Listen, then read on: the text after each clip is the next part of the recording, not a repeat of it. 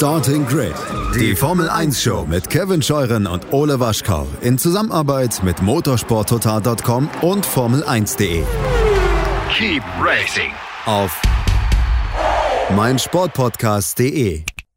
Einen schönen guten Tag und herzlich willkommen zu Starting Grid, dem Formel 1 Podcast auf meinsportpodcast.de. Mein Name ist Kevin Scheuren. Ihr hört jetzt gleich den Mitschnitt unserer Live-Ausgabe vom gestrigen Montagabend. Haben wir auf YouTube gemacht. War technisch ziemlich kompliziert für mich diesmal. Also äh, auf YouTube gab es einige Doppelungen, also der Ton hat sich gedoppelt. Ich habe jetzt viele Ratschläge bekommen, wie ich das beim nächsten Mal lösen kann. Und ich habe die Aufnahme zu spät gestartet. Das kommt natürlich auch nochmal dazu. Äh, aber ihr werdet gleich äh, in einer Antwort von unserer ähm, Dame in der Runde, Bianca Garloff, kommen, die von äh, F1 Insider dabei war. Christian Nimmervoll war dabei, Heiko Wasser kam im Verlauf der Sendung dazu, Ole Waschkau kam im Verlauf der Sendung dazu und viele von euch. Ähm, wir haben am Anfang über Nico Hülkenbergs äh, Comeback gesprochen, dieses äh, High-Speed-Comeback äh, auf dem Nürburgring beim großen Preis der Eifel. Da werdet ihr in eine Antwort von Bianca reinkommen, wo es darum geht, dass er quasi ja als TV-Experte von RTL eingeladen war und dann zur Strecke rübergefahren ist und dann geht die Sendung so weiter. Wenn ihr die ersten paar Minuten sehen wollt, dann, ähm, ja, es hat, glaube ich, nur ein, zwei Minuten oder so, die da jetzt gefehlt haben, könnt ihr das bei YouTube äh, nachschauen und da versuchen wir auch noch den Ton irgendwie äh, gerade zu rücken. Das, äh, naja, sorry auf jeden Fall. Ihr bekommt im Podcast aber die gewohnt gute Tonqualität und wünsche euch jetzt viel Spaß dabei. Die Live-Ausgabe von Starting Grid gestern Abend am 12.10.2020 bei YouTube gelaufen, jetzt für euch hier als Podcast. Viel Spaß damit und äh, ja, bis dahin sie ihn wohl auch als äh, Kommentator verpflichten. Äh, aber offenbar im Hinterkopf auch immer noch so ein bisschen ja, ähm, als Fahrer möglich. Ähm, ich sehe für nächstes Jahr nicht so 100% viele Chancen, aber in der Formel 1 habe ich schon sehr, sehr viel erlebt. Ich glaube, Haas hat er selbst ja jetzt abgesagt ähm, oder hat gesagt, dass das für ihn auch nicht in Frage kommt. Ich glaube, er schielt ein wenig auf Alpha, wobei, wenn ich das richtig verstehe, sind Kimi Raikönnen und Mick äh, Schumacher da eigentlich fix. Ähm, das heißt, eigentlich bleibt nur diese Red Bull-Lösung, damit er dann doch noch ein Cockpit kriegt. Aber ich würde da noch nicht 100 Prozent meine Hand für ins Feuer legen, dass das nicht klappt, wollen wir so sagen. Christian, ihr habt ja am Wochenende schon ganz äh, großspurig Kimi verkündet, ne? Dass er fix ist. Was war denn da los? Ist auch so. Ja, ist so? Ja, wird passieren, wirst sehen. Okay, gut. Und Mick ja, das ist ja immer ganz lustig, wenn dann die Protagonisten sagen, ja, es ist noch nichts unterschrieben und die Medien lügen wieder und so weiter. Meistens ist das halt tatsächlich so, dass es ganz eindeutige Hinweise gibt, auch wenn die letzte Unterschrift noch nicht getätigt wurde. Ähm, also auch bei Kimi, äh, auch wir haben gehört, dass das ganz klar ist, dass er bleibt, er will bleiben. Er tut der Formel 1 gut, er tut Alpha gut. Ähm, auch die Kombination für Mick Schumacher, er wird für Mick ein super Lehrer sein. Das hat Helmut Marko übrigens gestern Abend in dem AVD Motorsportmagazin auch gesagt es ist eine Win-Win-Situation für alle Parteien. Also was soll da noch schiefgehen? Da, da habe ich ja vielleicht Gelegenheit, Bianca, wir haben uns über dieses Thema schon, schon öfter mal unterhalten, auch im Privaten, ähm, mal was vielleicht so ein bisschen zu erklären. Man muss dann ja, und über die Jahre lernt man das als Journalist auch sehr, sehr gut hinhören. Äh, Kimi hat das streng genommen nicht dementiert. Ja? Was er gesagt hat, war, er hat keinen Vertrag unterschrieben und er hat keine Option gezogen. Das waren auch Dinge, die zumindest in unserem Artikel auch gar nicht gestanden sind. Das heißt, das ist eine sehr, sehr übliche Strategie, dass man sagt, äh, man dementiert irgendwas, was aber eigentlich gar nicht im Raum steht oder vielleicht irgendwo auf irgendeiner dieser verschiedenen Blog-Webseiten, Social Media, da wird natürlich teilweise dann auch in den Details nicht ganz genau gearbeitet. Ähm, also das haben wir schon sehr, sehr oft erlebt. Von daher würde ich jetzt auf die Aussage von Kimi nicht wahnsinnig viel geben. Ich glaube ich glaub schon, dass die schon sehr genau wissen, wo die Reise hingeht. Bin hier gerade noch ein bisschen mit der Technik am Kämpfen, Leute. Es gibt wohl ein Echo. Ja, ich weiß nur nicht, wie ich dieses Echo wegbekomme. Ich höre es nicht. Aber wir gucken, dass wir das in den Griff bekommen. Ähm, wir holen mal den ersten Gast rein und zwar jemanden, der vor Ort war. Ich durfte es ja nicht. Ja, ich habe es ja äh, erwähnt tatsächlich äh, in einer der letzten Folgen vor, vor einem Monat circa. Es haben ja netterweise ganz viele von euch, ähm, muss man ja sagen, gesammelt, dass ich da hinfahren kann. Äh, das war auch eine nach wie vor brutal tolle Geschichte. Vielen Dank nochmal dafür. Ähm, ich hatte dann ja auch die Karte und alles soweit vorbereitet, äh, aber in Bonn ist der Inzidenzwert des Coronavirus auf 30,6 angestiegen. Und äh, das bedeutete für mich, bitte der neue Gast, der reingekommen ist, mal kurz stumm schalten. Sonst höre ich nämlich alles doppelt hier. So, das mache ich jetzt einfach mal. So. Äh, bedeutete für mich, dass ich nicht kommen durfte. Ja, am Donnerstag war der Stichtag, um äh, Stichpunkt um 8 Uhr morgens. Äh, so gegen Nachmittag kam dann die Mail vom Nürburgring, sorry, du darfst nicht kommen. Ähm, das war natürlich enttäuschend. Aber man muss äh, fairerweise sagen, alles richtig gemacht vom Nürburgring. Ähm, das so ernst zu nehmen ähm, und das auch so durchzuziehen, das ist nur konsequent und nur vernünftig. Und ich hoffe, dass äh, dann nächstes Jahr, übernächstes Jahr mal wieder ein Rennen vor Ort für mich äh, stattfinden kann.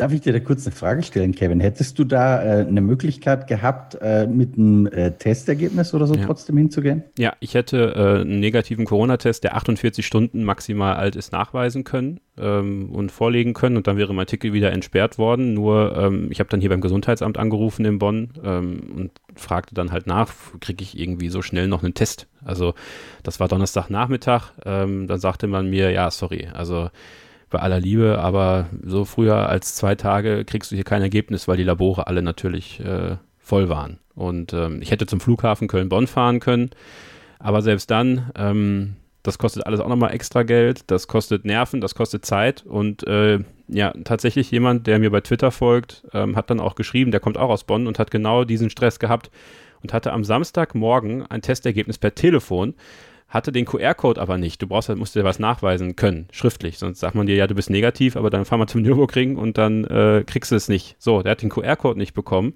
und hatte den, glaube ich, bis nachmittags immer noch nicht. Und ähm, ja, der ist dann auch zu Hause geblieben. So wie ich auch, so wie Ola auch, äh, der ja aus Lübeck gekommen wäre. Ähm, und deswegen, ja, es hat nicht sollen sein, aber wie gesagt, ich ähm, bin froh, dass ähm, dass ihr mir die Möglichkeit gegeben hättet, äh, nach wie vor. Und ich bin froh, dass so viele da Spaß gehabt haben, so wie unser Gast, der jetzt dazukommt. Sebastian, schalte dich mal wieder äh, laut, bitte. Hallo, Kevin. Hallo, Sebastian. Äh, du warst da. Hörst du mich? Ich höre dich. Wir hören dich alle. Ja? Ganz Deutschland hört dich jetzt. Ja. Okay. Ähm, schön, dass du dabei bist. Wie war es am Nürburgring? Erzähl mal. Ah ja, es war, äh, war toll. Also war ähm, ja, diesmal sehr aufwendig zum Rennen hinzudürfen.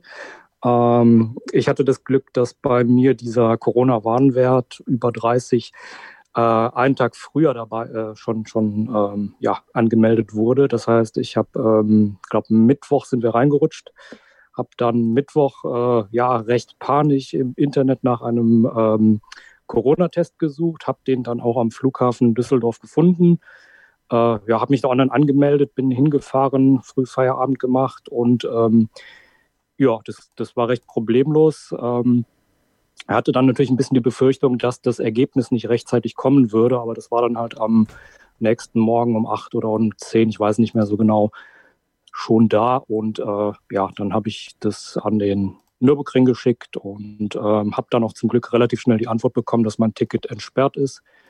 Und ja, Glück gehabt. Äh, ja, ich hatte schon die Befürchtung, dass ich quasi mich teste und das hinterher gar nicht nötig ist, aber ähm, ja, hat dann alles funktioniert. Hattest du, ähm, so, hört man mich denn noch? Draußen? Hörst du mich? Ja, ne? Du hörst mich. So. Ich, ich höre dich übers Telefon, genau. Ich weiß nicht, ob im Stream die Leute mich hören. Ähm, Technik ist toll. Ähm, wie war es denn am Ring? Also hatte man das Gefühl, dass diese ganzen Vorkehrungen, die getroffen worden sind, auch vor Ort eingehalten worden sind? Also hat man streng, streng kontrolliert, gab es Ausweiskontrollen, um, das, um die personalisierten Tickets äh, auch wirklich festzustellen? Wie war es denn da? Äh, nee, also du bist reingekommen mit dem Code auf deinem Ticket. Äh, das Ticket hätte ich jetzt auch dir geben können zum Beispiel oder irgendwem anders.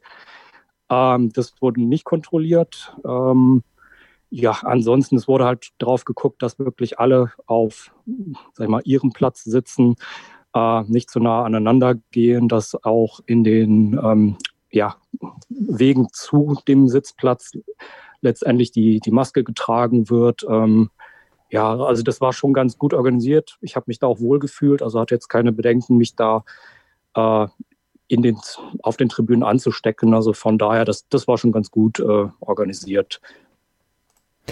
Ähm, ja, und dann äh, hast du ja tatsächlich ein sehr aufregendes Formel-1-Wochenende erlebt dort. Ähm, das fing ja Samstag schon an mit der Pole Position von Valtteri Bottas, um, mit der man. Ich glaube, du hast gefragt, wie ich das Wochenende erlebt habe.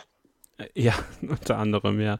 Aber ähm, wie also wie du auch das Rennen sportlich erlebt hast, durch die, die Pole Position von Valtteri Bottas, von der nicht unbedingt auszugehen war, dann äh, vom Fehler von Valtteri Bottas, von dem ein bisschen auszugehen war vielleicht am Ende des Tages, wenn man böse sein will. Ähm, Lewis Hamiltons 91. Sieg.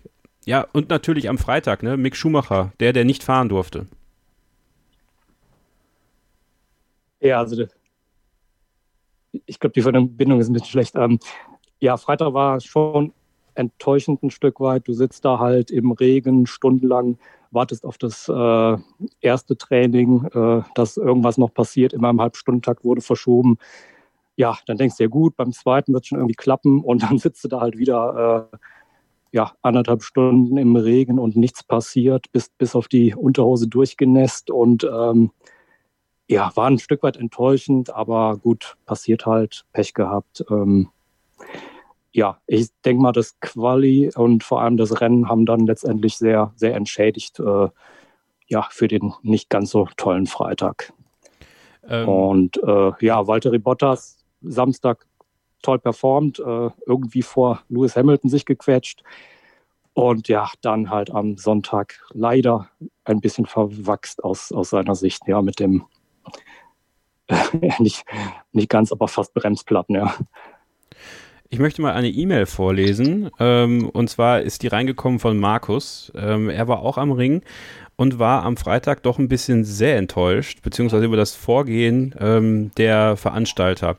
Moin, erstmal so schade, dass du nicht da sein durftest. Ja, äh, zur Sendung und wegen Freitag möchte ich sagen, ich bin nicht sauer, dass ich um sechs aufgestanden bin, mich um 8.15 Uhr in den Zug in Remagen mit einem alten Freund traf, mit großem Zeitpuffer zum Ring vor, um dann wegen der Bedingungen nicht Mixed Debüt zu sehen. Ich bin sauer, dass wir Zuschauer nicht richtig informiert wurden. Bei Sky meinte Masi wohl sehr früh während des zweiten freien Trainings, dass es wohl nichts geben wird okay, wir kennen den Ring auch und wir haben uns daran sehr geklammert unter unserem Schirm in den Fortkurven, aber zumindest hätte man uns Gewissheit geben können, dass man so überhaupt keine Entschädigung in irgendeiner Form seitens der Formel 1 erhält. Es geht nicht ums Geld, ist man ja mittlerweile sogar gewohnt und erwartet nichts. Dennoch zeigt der Freitag und der Umgang der Formel 1 damit sehr gut, warum es zu einer Entfremdung bei vielen kommt.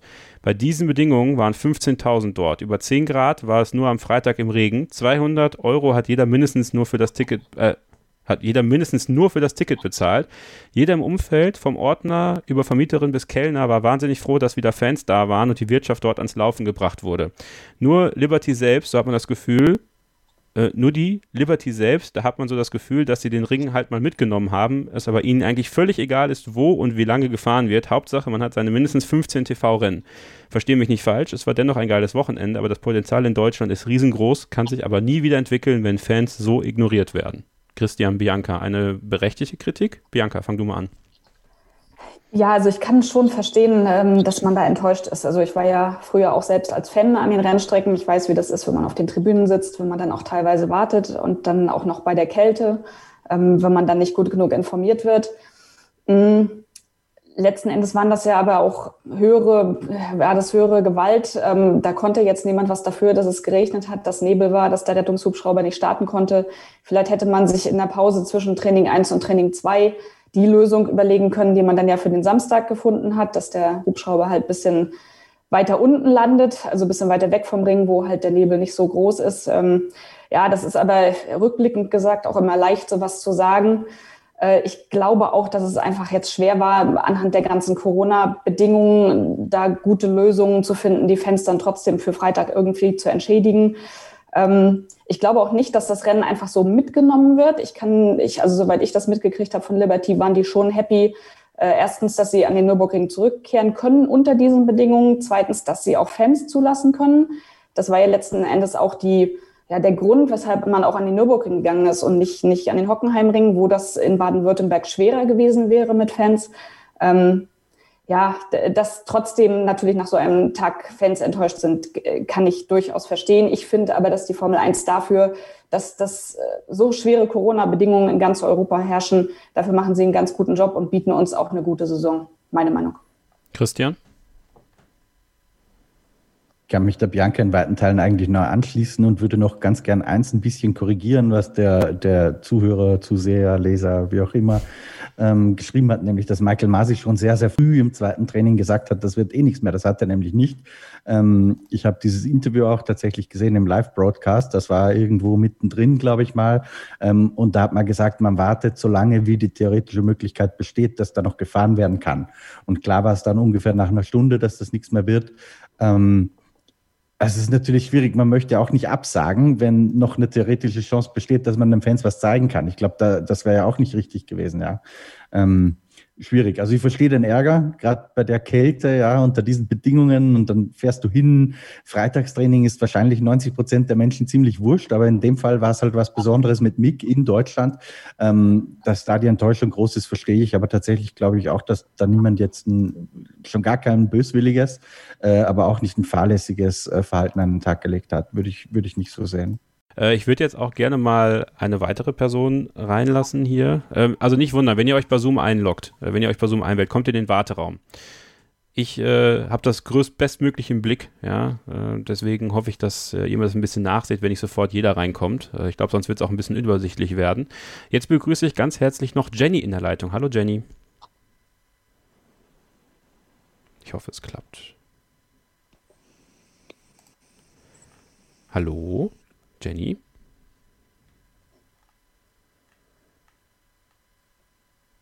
Ja, klappt offensichtlich nicht wirklich.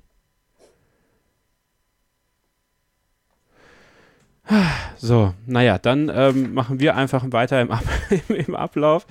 Ähm, Bianca, ähm, dieser Sieg von Lewis Hamilton, der 91. Sieg, kam der im Grunde genommen eigentlich nur glücklich zustande, weil Valtteri Bottas erneut gepatzt hat. Ich meine, wir haben es oft hier im Podcast erwähnt. Äh, ich hatte auch ja keinen Streit am Wochenende bei Twitter, das kann man nicht sagen, aber ähm, ich habe ihn am Samstag sehr gelobt für seine Qualifying-Runde. Die war extraordinär gut. Ähm, da hat er Nervenstärke bewiesen. Beim Start hat er auch, finde ich, Mut bewiesen, was er lange nicht gemacht hat, im direkten Duell mit Lewis Hamilton, ihm da auch Paroli geboten.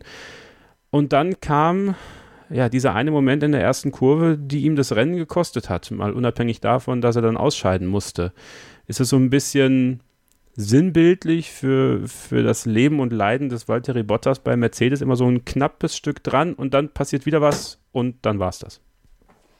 Ja, man kann sagen, das ist sinnbildlich für das Leben von Valtteri Bottas bei Mercedes. Ähm, es ist aber vielleicht auch sinnbildlich für den nicht total kompletten Fahrer. Ähm, wie du schon sagtest, super Qualifying-Runde dann auch am Start hat mich echt überrascht, wie sehr er doch dagegen gehalten hat gegen Lewis. Ähm, hat, er, hat er super gemacht, ähm, Hut ab. Aber dann, wenn es darauf ankommt, dass man alle Parameter im Blick hat, ähm, und das hat Lewis hinterher ja auch sehr schön erzählt, dass er von hinten gesehen hat, dass Valtteri mit seinen ähm, Reifen Graining-Probleme kriegt äh, und eigentlich nur darauf gewartet hat, dass sowas passiert und Lewis mit seinen Reifen offenbar besser umgegangen ist das zeigt halt auch diese Rennübersicht, das zeigt das äh, bessere Reifenmanagement bei Lewis Hamilton, das zeigt auch, dass er die Geduld hat, einfach zu warten, bis der andere dann einen Fehler macht. Und das unterscheidet halt einen, einen sehr, sehr, sehr guten Formel-1-Fahrer wie Valtteri Bottas, der natürlich auch von dem Mercedes profitiert, aber trotzdem meiner Meinung nach schon auch ein sehr, sehr guter Fahrer ist, unterscheidet ihn aber eben von so einem 91-Siege-Rekord-Champion. Äh, Und ähm, irgendwo muss es ja auch herkommen, dass man 91 Siege holt. Und ich würde nicht sagen, dass das jetzt irgendwie ein glücklicher Sieg war. Lewis hat einfach da wieder sein gesamtes Können rausgeholt. Ähm, manchmal könnte man auch denken, auch dann eben durch den Ausfall von Bottas, äh, Lewis ist derjenige, der irgendwie nie ausfällt. Ähm, wenn ich mich recht zurückerinnere, die meisten technischen Defekte hat in den letzten Jahren auch immer Bottas gehabt. Also wenn mal ein Mercedes ausfällt, dann war es meistens Bottas. Ähm, nichtsdestotrotz bin ich der Meinung, dass Lewis einfach da wieder sein Können gezeigt hat, souverän verdient gewonnen hat und äh, ja, eben auch verdient diesen 91. Sieg dann geholt hat. Alex ist da, ja, und Alex, äh, den kennen wir ja tatsächlich als verrückten Ferrari-Fan bei uns. Äh, hörst du uns, Alex? Ja, ich kann euch hören. Hört ihr mich? Ja, wir hören dich und sehen dich. Wunderbar. Schön, dass das klappt. Schön, dass du dabei bist. Ähm, du warst auch vor Ort. Äh, wie hast du die Leiden des Valtteri Bottas? Ich meine, du musst ja ganz anders leiden als Ferrari-Fan, ne? da können wir sicherlich gleich noch drüber sprechen. Aber wie ja. hast du die Leiden von Valtteri Bottas äh, wahrgenommen in, am Nürburgring? Ja, also zu, äh, zum ersten fand ich das Qualifying sehr beeindruckend. Ich fand es auch generell sehr spannend, ähm, weil auch äh, Max Verstappen ordentlich gepusht hat, eigentlich fast bis zum Ende, fast bis zum letzten Versuch. Hat auch ähm, Verstappen eigentlich eine realistische Chance auf die Pole gehabt. Und ähm, Bottas und Hamilton haben sich eigentlich ähm, andauernd abgewechselt, sage ich mal, mit so Bestzeiten. Und ja, also ich habe ihn, äh, sage ich mal, sehr erfrischend erlebt am Samstag, äh, sehr befreiend, hat Gas gegeben, hat sein Ding durchgezogen und äh, ja, sah eigentlich ganz gut aus. Und äh, dann kam der Sonntag und dann kam wieder irgendwie der, der klassische Bottas-Sonntag. Irgendwie, ne? es kommt wieder alles nicht zusammen. Er hat wieder eine Chance, äh, Boden gut zu machen auf Hamilton und irgendwie verbremst er sich und äh, ja, am Ende muss er wieder sein Auto abstellen. Also irgendwie so, wieder so ein Wochenende zum Vergessen eigentlich für ihn. Christian, wir haben eine Frage reinbekommen, äh, die habe ich per WhatsApp-Sprachnachricht bekommen, die habe ich jetzt vergessen äh, einzuspeisen sozusagen, macht aber nichts. Ähm, quasi vom, vom Sinn her ging die Frage dahin, dass sich ja Valtteri Bottas stark verbremst hat ähm, und dann später sein Auto abstellen musste aufgrund eines Defekts der MGUH-Einheit. Ähm, auch Alex Albon hat sich ja einige Male verbremst. Ähm, auch in der ersten Kurve musste sein Auto dann auch abstellen. also ob das dann jetzt äh, technische Gründe hat oder nicht, ähm, naja, man wird es wohl nie so wirklich erfahren. Es, es, war, das hat Dr. Marco gestern auch in der Sport 1 Show gesagt, anscheinend äh, hat er Steine oder so reinbekommen, oder Bianca? Habe ich das ja. richtig in Erinnerung? Ja, okay. genau, genau. Und Gut. die haben dann zu einer Überhitzung geführt. Ja, Steine in den Kühler, genau. Ja, man sollte halt Kies abschaffen, ne? Norman Fischer gefällt das. äh, ähm, aber es kam halt die Frage rein, ob ähm, das da irgendwie eine Korrelation bestehen könnte zwischen äh, diesen Verbremsern in der ersten Kurve, also dieser hohen äh, Mehrbelastung der Elektronikeinheiten und äh, Motorenproblemen. Gibt es da sowas wie eine Korrelation deiner Meinung nach, Christian, oder ist das einfach nur purer Zufall gewesen oder halt Pech? halte ich für fast ausgeschlossen. Mercedes hat sich noch nicht ganz klar dazu geäußert, soweit ich das mitbekommen habe. Ich denke, das kriegen wir spätestens dann mit dem Strategy-Video mit, das sie ja meistens Dienstag, Mittwoch oder so veröffentlichen. Ähm, Stand Sonntagabend, als die abgereist sind, gab es noch keine klare Antwort für die ursprüngliche Ursache dieses technischen Problems. Ich persönlich halte es für sehr, sehr unwahrscheinlich, ähm, dass das vom Verbremsern kommen kann, ehrlich gesagt, weil das passiert ja ständig, ja. Wenn da jedes Mal die MGUH oder MGUK äh, deswegen kaputt geht, äh, dann hast du ein Problem. Das stimmt. Ähm, Alex, äh, wir haben sehr viele Leute in der Leitung, deswegen natürlich bei dir noch eine Frage ja. zu äh, Ferrari. Äh, Sebastian Vettel, ja, ähm, wie viel der, also 1,1756 Dreher, Christian, also wie werten wir das? Das müssen wir noch festlegen. Also das muss man auf jeden Fall werten, ne? Das war schön vor der ersten Kurve da, direkt vor meiner Sicht, also direkt an Christian gedacht bei dem Dreher. Ich glaube viele tatsächlich. Ja. Das war der zweite jetzt, oder? Okay, okay, gut. Ja, ja Freitag, äh, Samstag hm, kann man ja auch noch zählen, ja, aber wir machen ja nur Rennen. Wir machen nur Rennen. Ja. Äh, wo, wo, war, wo war der erste eigentlich? Ich habe ja, glaube ich, gesagt, einmal dieses Jahr, oder? Äh, du hast, ja, du hast gerade einmal dieses Jahr, ich habe den Zettel jetzt gerade nicht da, ah, aber du bist jetzt raus. Scheiße, ich, ich, ich verliere all meine Wetten. Aber Gott, Gott, sei Dank haben wir dieses Jahr keinen Wetteinsatz vereinbart. Nee, haben wir nicht, ich, aber ich hoffe, dass du irgendwann noch mit dem T-Shirt an die Strecke kommst. Ne? ja. ähm, ja, aber Alex, ähm, Charles Leclerc ja. dagegen muss man doch eigentlich sagen, der ist sehr gut gewesen. Also für das, was der Ferrari so leisten konnte. Ja, wobei ähm, muss man irgendwie sagen, am Samstag auf jeden Fall deutlich besser als am Sonntag. Also am Sonntag ähm, hatte er am Ende auch so ein paar Probleme, glaube ich, äh, um so weiter nach vorne zu kommen. Also ich dachte schon so nach, nach dem Qualifying war ich schon ein bisschen euphorisch, habe so ein bisschen Richtung Platz 3 geschielt. Ähm, aber im Endeffekt hat dann Ricardo profitiert und äh, das Ding nach Hause gefahren. Also ja, also zu Leclerc, äh, ich glaube, man braucht da nicht viel zu sagen. Er holt meistens das Optimum raus. Ähm, sicherlich fährt er, sage ich mal, auch äh, deutlich risikobewusster als vielleicht andere Fahrer. Ist so, wenn man ihn so ein bisschen vergleicht, er ist so in vielleicht so ein bisschen in der Max Verstappen-Phase, wo Verstappen vor äh, ein, zwei Jahren war, wo der auch noch mehr Risiko genommen hat, ähm, weil ähm, Leclerc auch noch anders in die Überholmanöver reingeht und da auch mit Vettel war ja auch wieder eine super Aktion. Also hätte, hätte wieder nur gefehlt, dass die beiden Ferraris sich äh, vor Kurve 1 ähm, abräumen.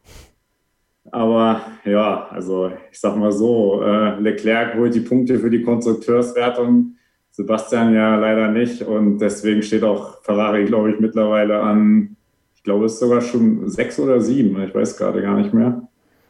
Auf jeden Fall deutlich weit hinten und da muss auf jeden Fall irgendwie was passieren. Ich weiß zwar nicht, was sie machen wollen. Bis 2021 können sie ja nicht so viel ändern, aber danach muss was kommen. Also.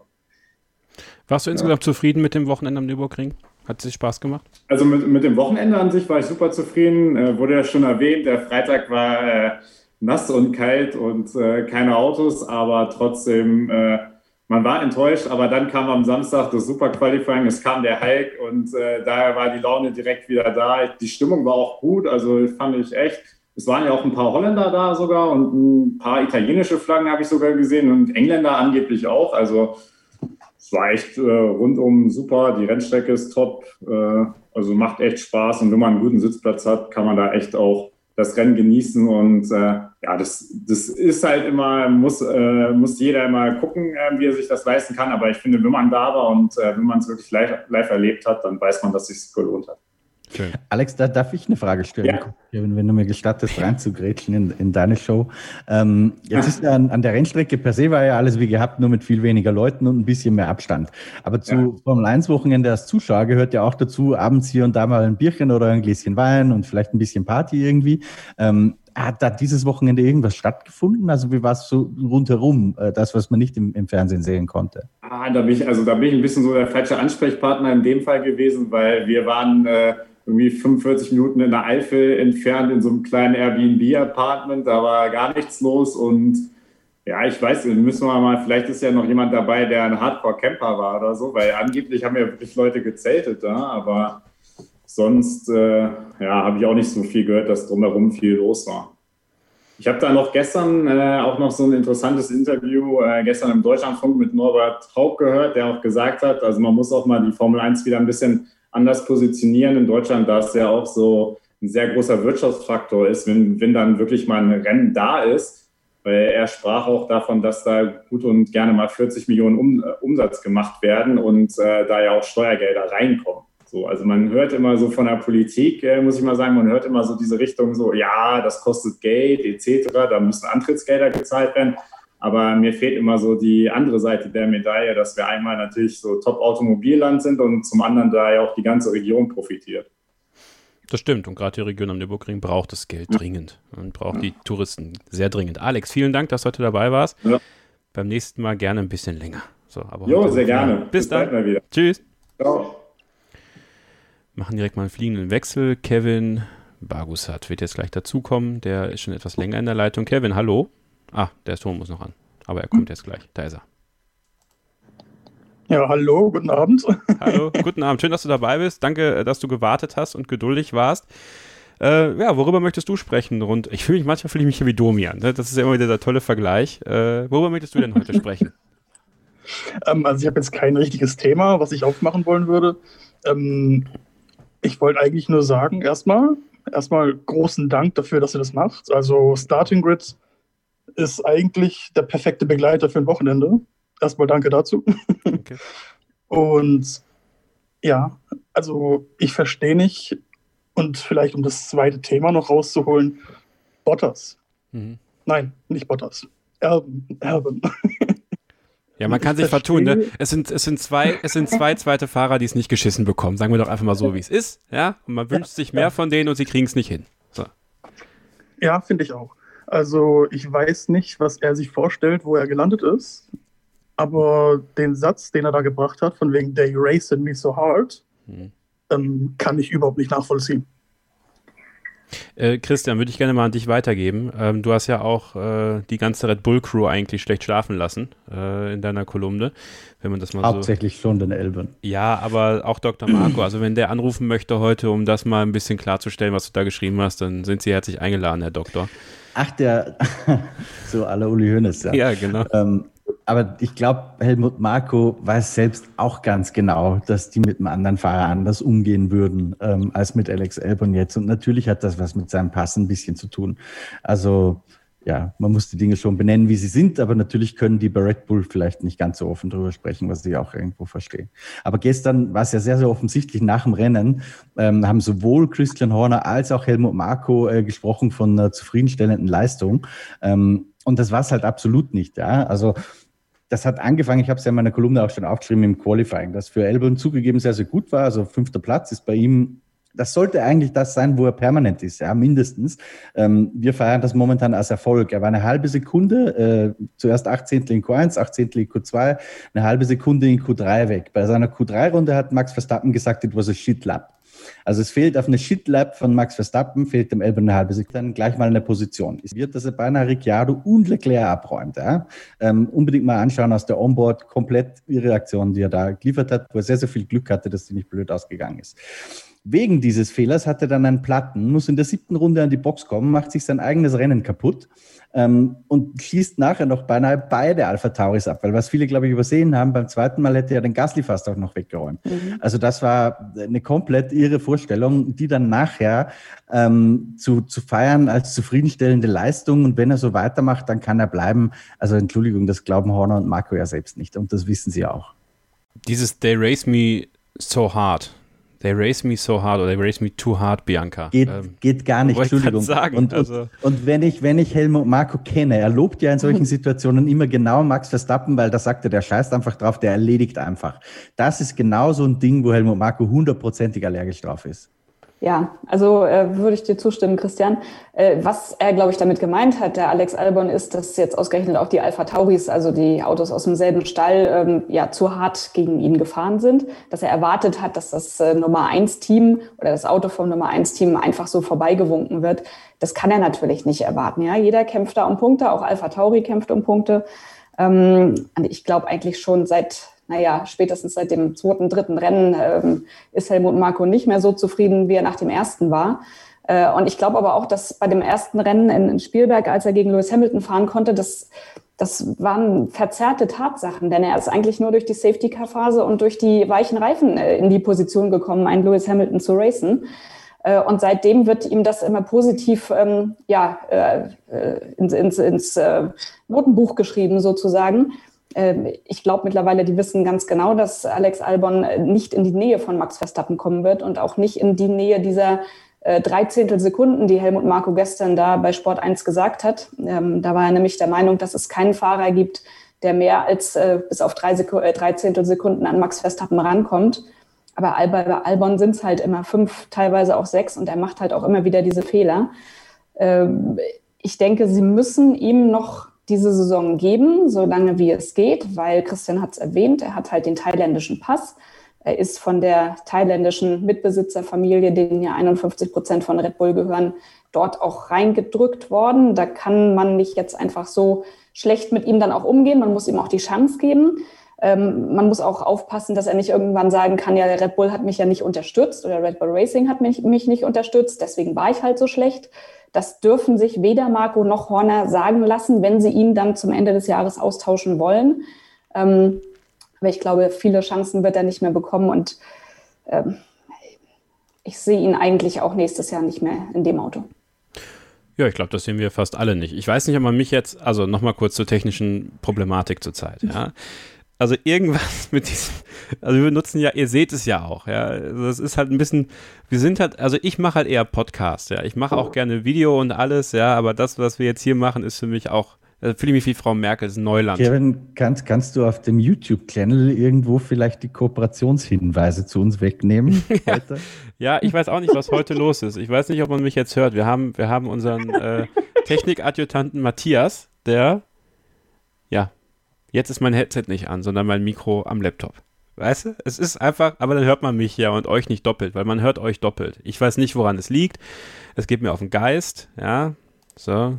Aber das nehmen wir dann jetzt gerade für den Moment. So, ihr könnt den Podcast in gewohnt vernünftiger Qualität nachhören. Das Ganze werden wir morgen hochladen und dann, äh, ich glaube, geht das jetzt einfach für jetzt einfach. Ähm, Kevin, hast du noch was, worüber du sprechen möchtest? Ja, ja klar. Also nochmal kurz zu Erben zurück. Ja. Ähm, ich habe das Rennen parallel mit einem Kumpel geschaut. Wir haben über WhatsApp haben wir uns die ganze Zeit geschrieben. Und in dem Moment, wo Erben reingerufen wurde oder in die Box gefahren ist, haben wir parallel geschrieben, jetzt hat Marco, er hat fertig. Und jetzt, jetzt geht die Luzi ab. Und meine Frage dann an Christian, ähm, kann das gut sein, dass er einfach genug hatte in dem Moment? Ich glaube das ehrlich gesagt nicht. Also tatsächlich war es auch bei uns der erste Gag, der gefallen ist in der Redaktion. Ähm, das ist jetzt Weltpremiere, dass Helmut Marko einen Fahrer mitten im Rennen rausschmeißt. Ähm, und es war auch sehr merkwürdig. Ich habe mir das heute nochmal angehört am Boxenfunk. Ähm, hat Elbern sehr, sehr spät gesagt, ähm, dass er an die Box kommen soll und Elbern hat nachgefragt, why? Also der hat überhaupt gar keinen Dunst gehabt. Ja, Aber das ist schon plausibel, dass er von erhöhten Temperaturen wegen dieser Steinchen im Kühler erstmal vielleicht gar nichts mitbekommen hat ähm, und dass man das nachher geklärt hat. Ich fand dann auch noch ganz ganz witzig, äh, dass er vom englischen Fernsehen gefragt wurde, äh, ob er denn tatsächlich wegen des technischen Problems abgestellt hat. Da hat er im ersten Moment so ein bisschen betröppelt gewirkt. Also die Verschwörungstheorie, die ist immer schön für eine gute Geschichte. Ich glaube es aber nicht. Also so weit würden die nicht gehen, weil genau wie Bianca vorhin gesagt hat, man stelle sich vor, so eine Geschichte kommt nachher raus. Ähm, dann haben die, glaube ich, echt ein Problem gegenüber den thailändischen Teilhabern. Deswegen glaube ich nicht dran, äh, dass man das jetzt tatsächlich gemacht hat. Ich glaube auch genau wie Bianca, dass man Elbern die Saison zu Ende fahren lassen wird. Es wäre auch sehr, sehr schwierig für jeden anderen. Äh, also nehmen wir mal das Beispiel Nico Hülkenberg, würde man den jetzt reinsetzen. Ähm, glaube ich, würde man auch Nico gar keinen Gefallen tun, weil da kann er nur schlecht aussehen. Von daher Elbern die Saison zu Ende fahren lassen, ist, ist die einzig richtige Entscheidung. Aber 2021, wenn er jetzt nicht plötzlich explodiert und ich wüsste nicht, wo das herkommen sollte, ähm, da ist er für mich nicht mehr haltbar in dem Thema.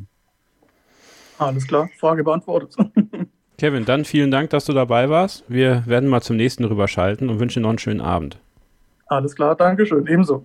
Danke. Ciao. Ciao.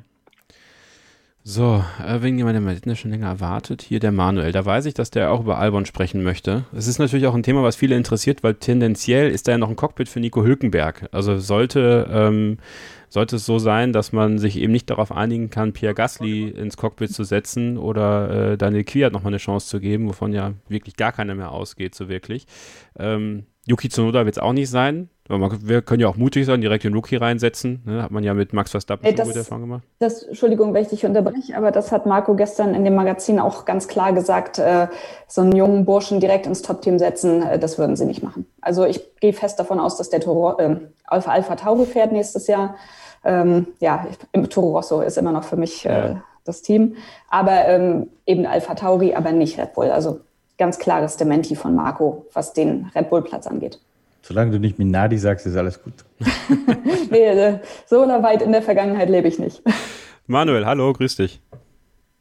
Dein Mikrofon, guck mal, dein Mikrofon, unseres ist alles doppelt. Mein, ihr von Christian und Bianca ist doppelt zu hören bei YouTube, meins nicht, da gar nicht so gut. Jetzt bist du dran. Hallo Manuel. Hallo, grüß dich. so, Albon ist auch dein Thema. Ähm, ja, genau. Ich würde vielleicht noch ein bisschen eine andere Perspektive einbringen. Und zwar vielleicht vorab noch einen Disclaimer. Ich will jetzt nicht Albons Leistungen irgendwie gut reden oder so. Auf keinen Fall überzeugt er in irgendeiner Art und Weise. Aber zum einen, wie Christian auch immer sagt, das ist immer die Frage, wie schlecht ist Albon oder wie gut ist tatsächlich Verstappen. Ähm, man kann das auch objektiv einfach nicht beantworten, die Frage in irgendeine Richtung. Ich persönlich halte aber Verstappen für wirklich sehr herausragend gut und bin mir nicht sicher, ob Albon wirklich so herausragend schlecht ist, wie er manchmal gemacht wird. Ähm, und zu der ganzen Diskussion, bei der ganzen Kritik an Albon, frage ich mich immer ein bisschen, hm, die sind Zweiter. Ich weiß nicht, ob ihr gestern diese Tabelle gesehen habt, habt, dass Lewis allein deutlich mehr Punkte hat als alle anderen Konstrukteure, also auch mehr als Red Bull. Äh, bedeutet, selbst wenn Verstappen, äh, wenn Red Bull zwei Verstappens im Auto hätte, wären die trotzdem noch abgeschlagen Zweiter in der Konstrukteurswertung. Und Verstappen, dann gibt es noch das Argument, okay, ein besserer zweiter Fahrer ähm, gibt dann auch mehr strategische Möglichkeiten im Rennen. Ist natürlich so, aber das würden jetzt auch keine 80 Punkte Unterschied für Max Verstappen ausmachen in der Fahrer-WM.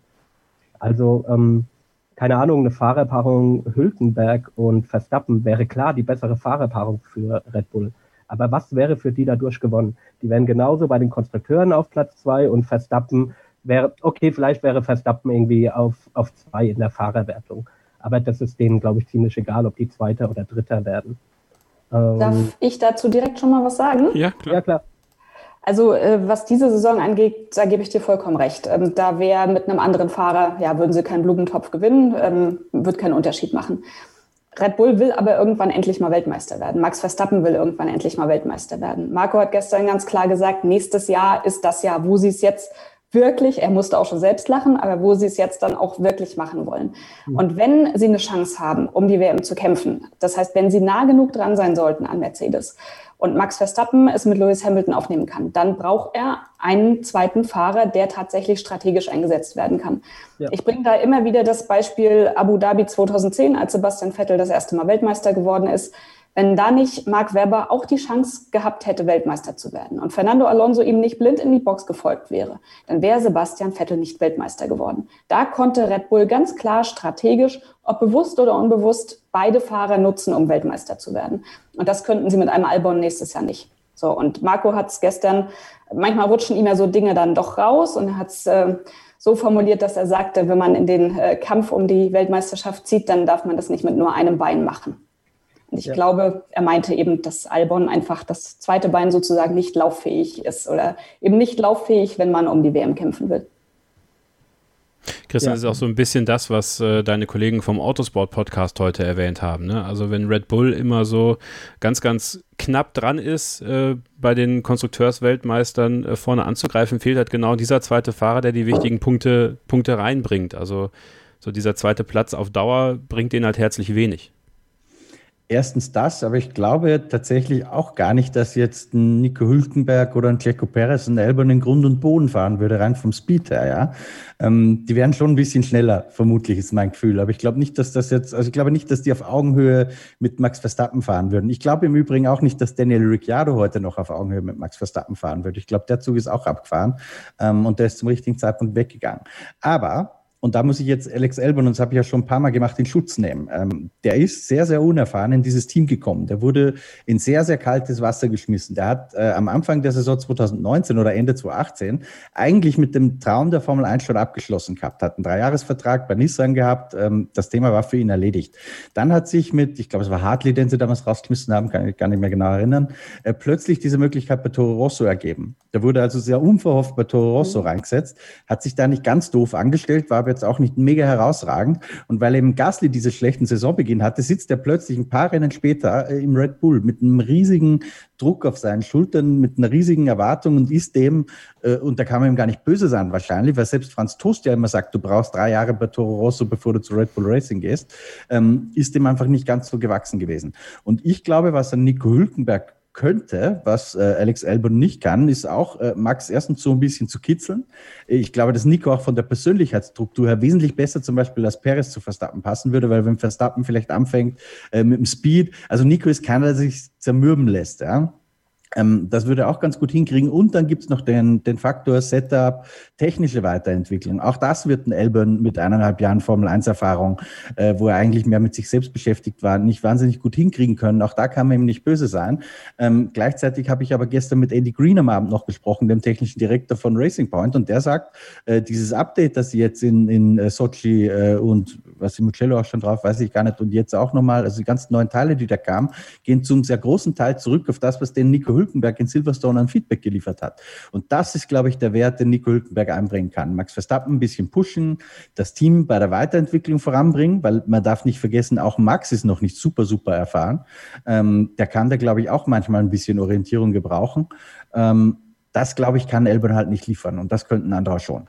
Die Illusion, dass ein Hülkenberg oder ein Perez äh, Max Verstappen vom Speed her äh, auf gleicher Höhe sein kann, die habe ich auch nicht, bin ich ganz ehrlich. Manuel? Das ist genau wie, genau wie bei Hamilton und Bottas. Richtig. Ja. Wobei ich glaube, Bottas vielleicht sogar noch näher dran ist, weil rein vom, vom schieren Speed ist Bottas ja tatsächlich manchmal fast gleich schnell als Hamilton. Ja, ja, ja. Also ich, ich finde auch, Max Verstappen ist ein Naturtalent, ein Megatalent. Ähm, und das, was Helmut Marco gestern auch schon sagte, an den kommt auch keiner ran. Also geht halt in dem Fall jetzt nur darum, äh, einen Fahrer zu finden, wie Christian sagte, der das Auto gut mitentwickeln kann und der auch ähm, ja, teamintern einfach nicht untergeht. Bei Albon hat man ja manchmal das Gefühl, dass der auch verzweifelt an Max. Ne? Ähm, ich glaube, der ist einfach auch ein etwas, ich will nicht sagen weicherer Typ, aber halt einfach nicht so dieser äh, knallharte Kerl. Und ähm, glaube nicht, dass der sich in seiner Haut besonders wohl fühlt. Er wirkt auf jeden Fall wie ein sensibler Mensch irgendwie. Mhm. Ne? Ja. Ja. Ähm, ich würde auch was ihn sehr sympathisch macht übrigens, finde ich, ja. Ähm, also so als, als Mensch. Aber ob es der Schlag ist, den der dann Max Verstappen als Teamkollege aushält, das steht halt auf einem anderen Blatt. Er ist ja auch noch jung halt so, ne? Also der reift ja auch noch ein bisschen. Wer weiß, wie der in fünf Jahren drauf ist. Ähm, was ich noch sagen wollte, ich stimme euch voll zu für nächstes Jahr. Ich bin auch voll der Meinung, Red Bull sollte Albon wahrscheinlich wechseln, wobei ich mir nicht sicher bin, ob es auch im nächsten Jahr einen großen Unterschied machen würde, weil ich sehe Red Bull da immer noch eine halbe Sekunde hinter Mercedes, auch in der nächsten Saison. Und da wird der zweite Fahrer auch keine fünf Zehntel rausholen. Ähm, aber trotzdem sollten und meiner Meinung nach werden sie Albon wahrscheinlich auch austauschen, sogar zu seinem Schutz halt auch ein bisschen. Ähm, aber in dieser Saison, wie viel Kritik auf ihn einprasselt, und ich sehe es ja auch ein bisschen mehr so vielleicht aus der Fanszene, wie ich es halt mitbekomme bei uns in der Starting Grid Community, in der Telegram-Gruppe und so, ähm, der bekommt schon wirklich richtig viel hart ab. Und ähm, da glaube ich, ist ein bisschen sein großes Problem, was Red Bull letztes Jahr halt mit Gasly gemacht hat. Weil dadurch, dass sie letztes Jahr Gasly während der Saison rausgehauen haben, war jetzt natürlich für seinen Nachfolger hat der gleiche Anspruch gegolten. Und normalerweise bis zu der Aktion letztes Jahr von Gasly war es ja jetzt nicht gang und gäbe in einem Formel 1 Top-Team, dass ein zweiter Fahrer mitten in der Saison gewechselt wird, weil die Leistung nicht gepasst hat. Und wäre das letztes Jahr mit Gasly nicht passiert, dann hätte Red Bull einfach sagen können, ja, klar überzeugt er nicht, aber es nützt jetzt auch nichts, jedes Wochenende auf den Jungen draufzuhauen, wie schlecht das Wochenende war, sondern wir geben dem die Ruhe, wie sie Gasly jetzt auch bei Alpha Tauri hatte. Und er soll halt fahren und lernen, so wie das bei jungen Fahrern in ihrer zweiten Saison halt eigentlich normal ist. Und dann sieht man am Ende der, der Saison weiter. Aber ich glaube, bei Red Bull kommt halt nicht wirklich Ruhe rein, weil sie letztes Jahr schon mal mitten in der Saison jemanden rausgeworfen haben. Und selbst wenn Helmut Marko es gesagt hätte, irgendwann in dem Jahr, der hätte sagen können, ist uns total egal, wie Albon abschneidet, der bleibt das ganze Jahr hier. Dann hätten alle gesagt, ja, glauben wir dir eh nicht. Das gleiche hast du bei Gasly auch gesagt. Ja, es ist äh, tatsächlich eine interessante, interessante Frage. Da, da hast einen Punkt. Ich glaube tatsächlich, also ich habe noch nie drüber nachgedacht, ähm, aber ich kann mir vorstellen, dass da so eine Dynamik entsteht. Ähm, vielleicht sogar weniger bei den Medien, aber möglicherweise auch, ähm, aber gerade in, in, so Gruppen und auf Social Media äh, ganz bestimmt. Und weil du gesagt hast, ja, hätte man gesagt, hast ja letztes Jahr auch erzählt, ich erinnere mich noch, es war, glaube ich, nach Hockenheim, was letzte Rennen, äh, dass Gasly noch drin saß. Ich weiß noch, wie ich ähm, mit Dr. Marco zu seinem Auto gegangen bin, dass er weggefahren ist. Und ich habe ihn gefragt, äh, können Sie mir mit Sicherheit sagen, dass der Gasly nicht ausgetauscht wird? Und er hat gesagt, nein, 100 hundertprozentig, wir wechseln den nicht. ähm, und ein paar Tage später war das Thema gegessen. Also ja, hast mit vielem Recht, was du jetzt gesagt hast. Eine Kleinigkeit habe ich noch zum Thema Red Bull, weil das habe ich auch bei euch noch nicht gelesen. Was ist denn eure Einschätzung zu dem Funkspruch nach dem Rennen von Verstappen, als sie ihm gesagt haben, er hat die schnellste Rennrunde? Mir kam das, sein, sein Jubel, sein Übertriebener, kam mir so sarkastisch vor und ich habe da so viel Frust drin gehört, so ja, ist mir doch scheißegal, verfluchte schnellste Runde. Ähm, ich glaube, die haben gerade nach Samstag haben sie deutlich mehr gehofft, dass sie irgendwie Mercedes wirklich angreifen können. Hat wieder nicht geklappt. Und ich finde auch für Red Bull-Fans, anstatt jedes Wochenende auf Albon drauf zu hacken, sollten die sich lieber mal darauf konzentrieren, dass die ein siegfähiges Auto brauchen. Das ist nämlich das viel größere Problem. Und dann noch, dass sie einen Motorenpartner für nächstes Jahr brauchen. Das sind alles viel wichtigere Themen im Moment als der zweite Sitz neben Verstappen. Ja, dann ist das doch das nächste Thema, Manuel. Damit verabschieden wir dich für den ja. Moment. Danke fürs Mitmachen. Äh, worüber wir mal ganz kurz sprechen äh, sollten, äh, der Motorenpartner von Red Bull Racing äh, ab 2022. Ich finde, das ist nochmal interessanter geworden jetzt seit diesem Wochenende. Ähm, denn äh, ich wiederhole das, was ich gesagt habe, sowohl in dem äh, YouTube-Video als auch letzte Woche bei uns bei Starting Grid, das YouTube-Video, was ich mit Christian gemacht habe, am vorherigen Wochenende da ähm, dass man sich die Entwicklung bei Red Bull, Bianca, ganz genau ansehen wird. Also, ähm, ich meine, gut, Mercedes und Ferrari werden es nicht werden. Also, es wird entweder was Eigenes werden oder halt Renault. Und ich finde die Entwicklung bei Renault, ähm, vielleicht kannst du auch deine Einschätzung mal dazu geben, sehr, sehr positiv, auch leistungstechnisch. Also sie haben jetzt aerodynamischen Fortschritt gemacht, was sie ja Jahre zuvor nicht gemacht haben. Ähm, und eben die Leistung stimmt. Und das hat man bei Daniel Ricciardo auch gesehen. Der konnte dauerhaft eine gute Pace mitgehen dass ich nach wie vor glaube, ähm, die sinnigste Variante, wenn man möglichst Geld sparen möchte, obwohl das wahrscheinlich auch äh, so eine Sache wird mit Renault, äh, wie man sich da einigt mit dem Geld, ähm, dass man zu Renault 2022, wenn die Entwicklung so weitergeht, vielleicht sogar am erfolgsversprechendsten zurückkehren sollte. Ähm, ja, glaube ich nicht, dass Red Bull so denkt. Ähm, auch das hat Helmut Marko gestern eigentlich ziemlich klar gesagt. Ich, ähm, wir hatten das, glaube ich, auch von Anfang an so geschrieben. Die planen damit, den Honda-Motor zu nehmen und auf Basis des Honda-Motors oder diesen Honda-Motor dann eigentlich die nächsten Jahre bis zum Ende des Reglements hin einzusetzen in Eigenregie. Ähm, die prüfen jetzt auch schon, äh, haben sie in Milton Keynes genügend Hallen, um das zu machen? Ähm, welche Techniker müsste man dafür akquirieren? Hintergrund ist letzten Endes, ähm, Honda wird nächstes Jahr nochmal einen neuen Motor bringen und von diesem neuen Motor erhofft sich Red Bull sehr, sehr viel. Der soll sehr, sehr gut sein. Ähm, letzten Endes soll damit die PS-Schere so ein bisschen dann äh, ja, geschlossen werden. Ähm, und wenn dann, und das ist jetzt das, wofür Red Bull gerade Lobbying und Politik macht, sie wollen dann eigentlich, dass ab 2023 äh, beziehungsweise ab ja eigentlich Mitte 2022 die Motorentwicklung komplett eingefroren wird. Und dann könnten sie tatsächlich diesen Honda-Motor bis Ende des Reglements äh, äh, ja, in Eigenregie äh, einsetzen. Und was der Vorteil wäre, ähm, sie müssten sich halt nicht ständig nach irgendeinem äh, Lieferanten richten, der seinen Motor eigentlich auf das eigene Auto ähm, äh, baut.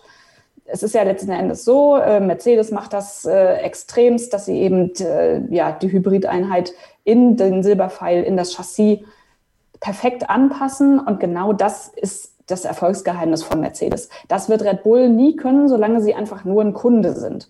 Äh, und ich glaube, sie wollen einfach dieser Kunde nicht sein. Das hat man ja auch gesehen, immer wenn sie Kunde sind, auch wieder zuletzt mit Renault. Ähm, sie, Sie sind jetzt auch nicht unbedingt der, der ruhigste Partner dann und es entsteht auch keine Zusammenarbeit, wo man sagen kann, es, es läuft einfach.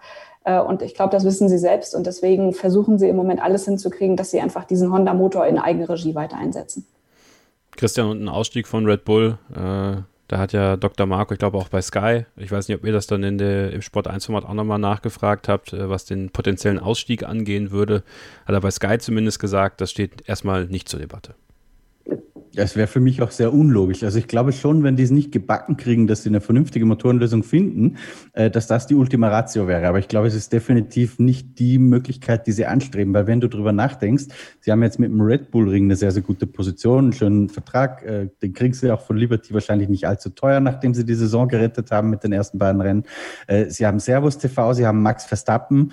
Das ist ein Boom, mit dem man quer durch Europa wahrscheinlich noch zehn Jahre Minimum davon zehren kann, wenn er nicht vorher irgendwo wegläuft zum anderen Team.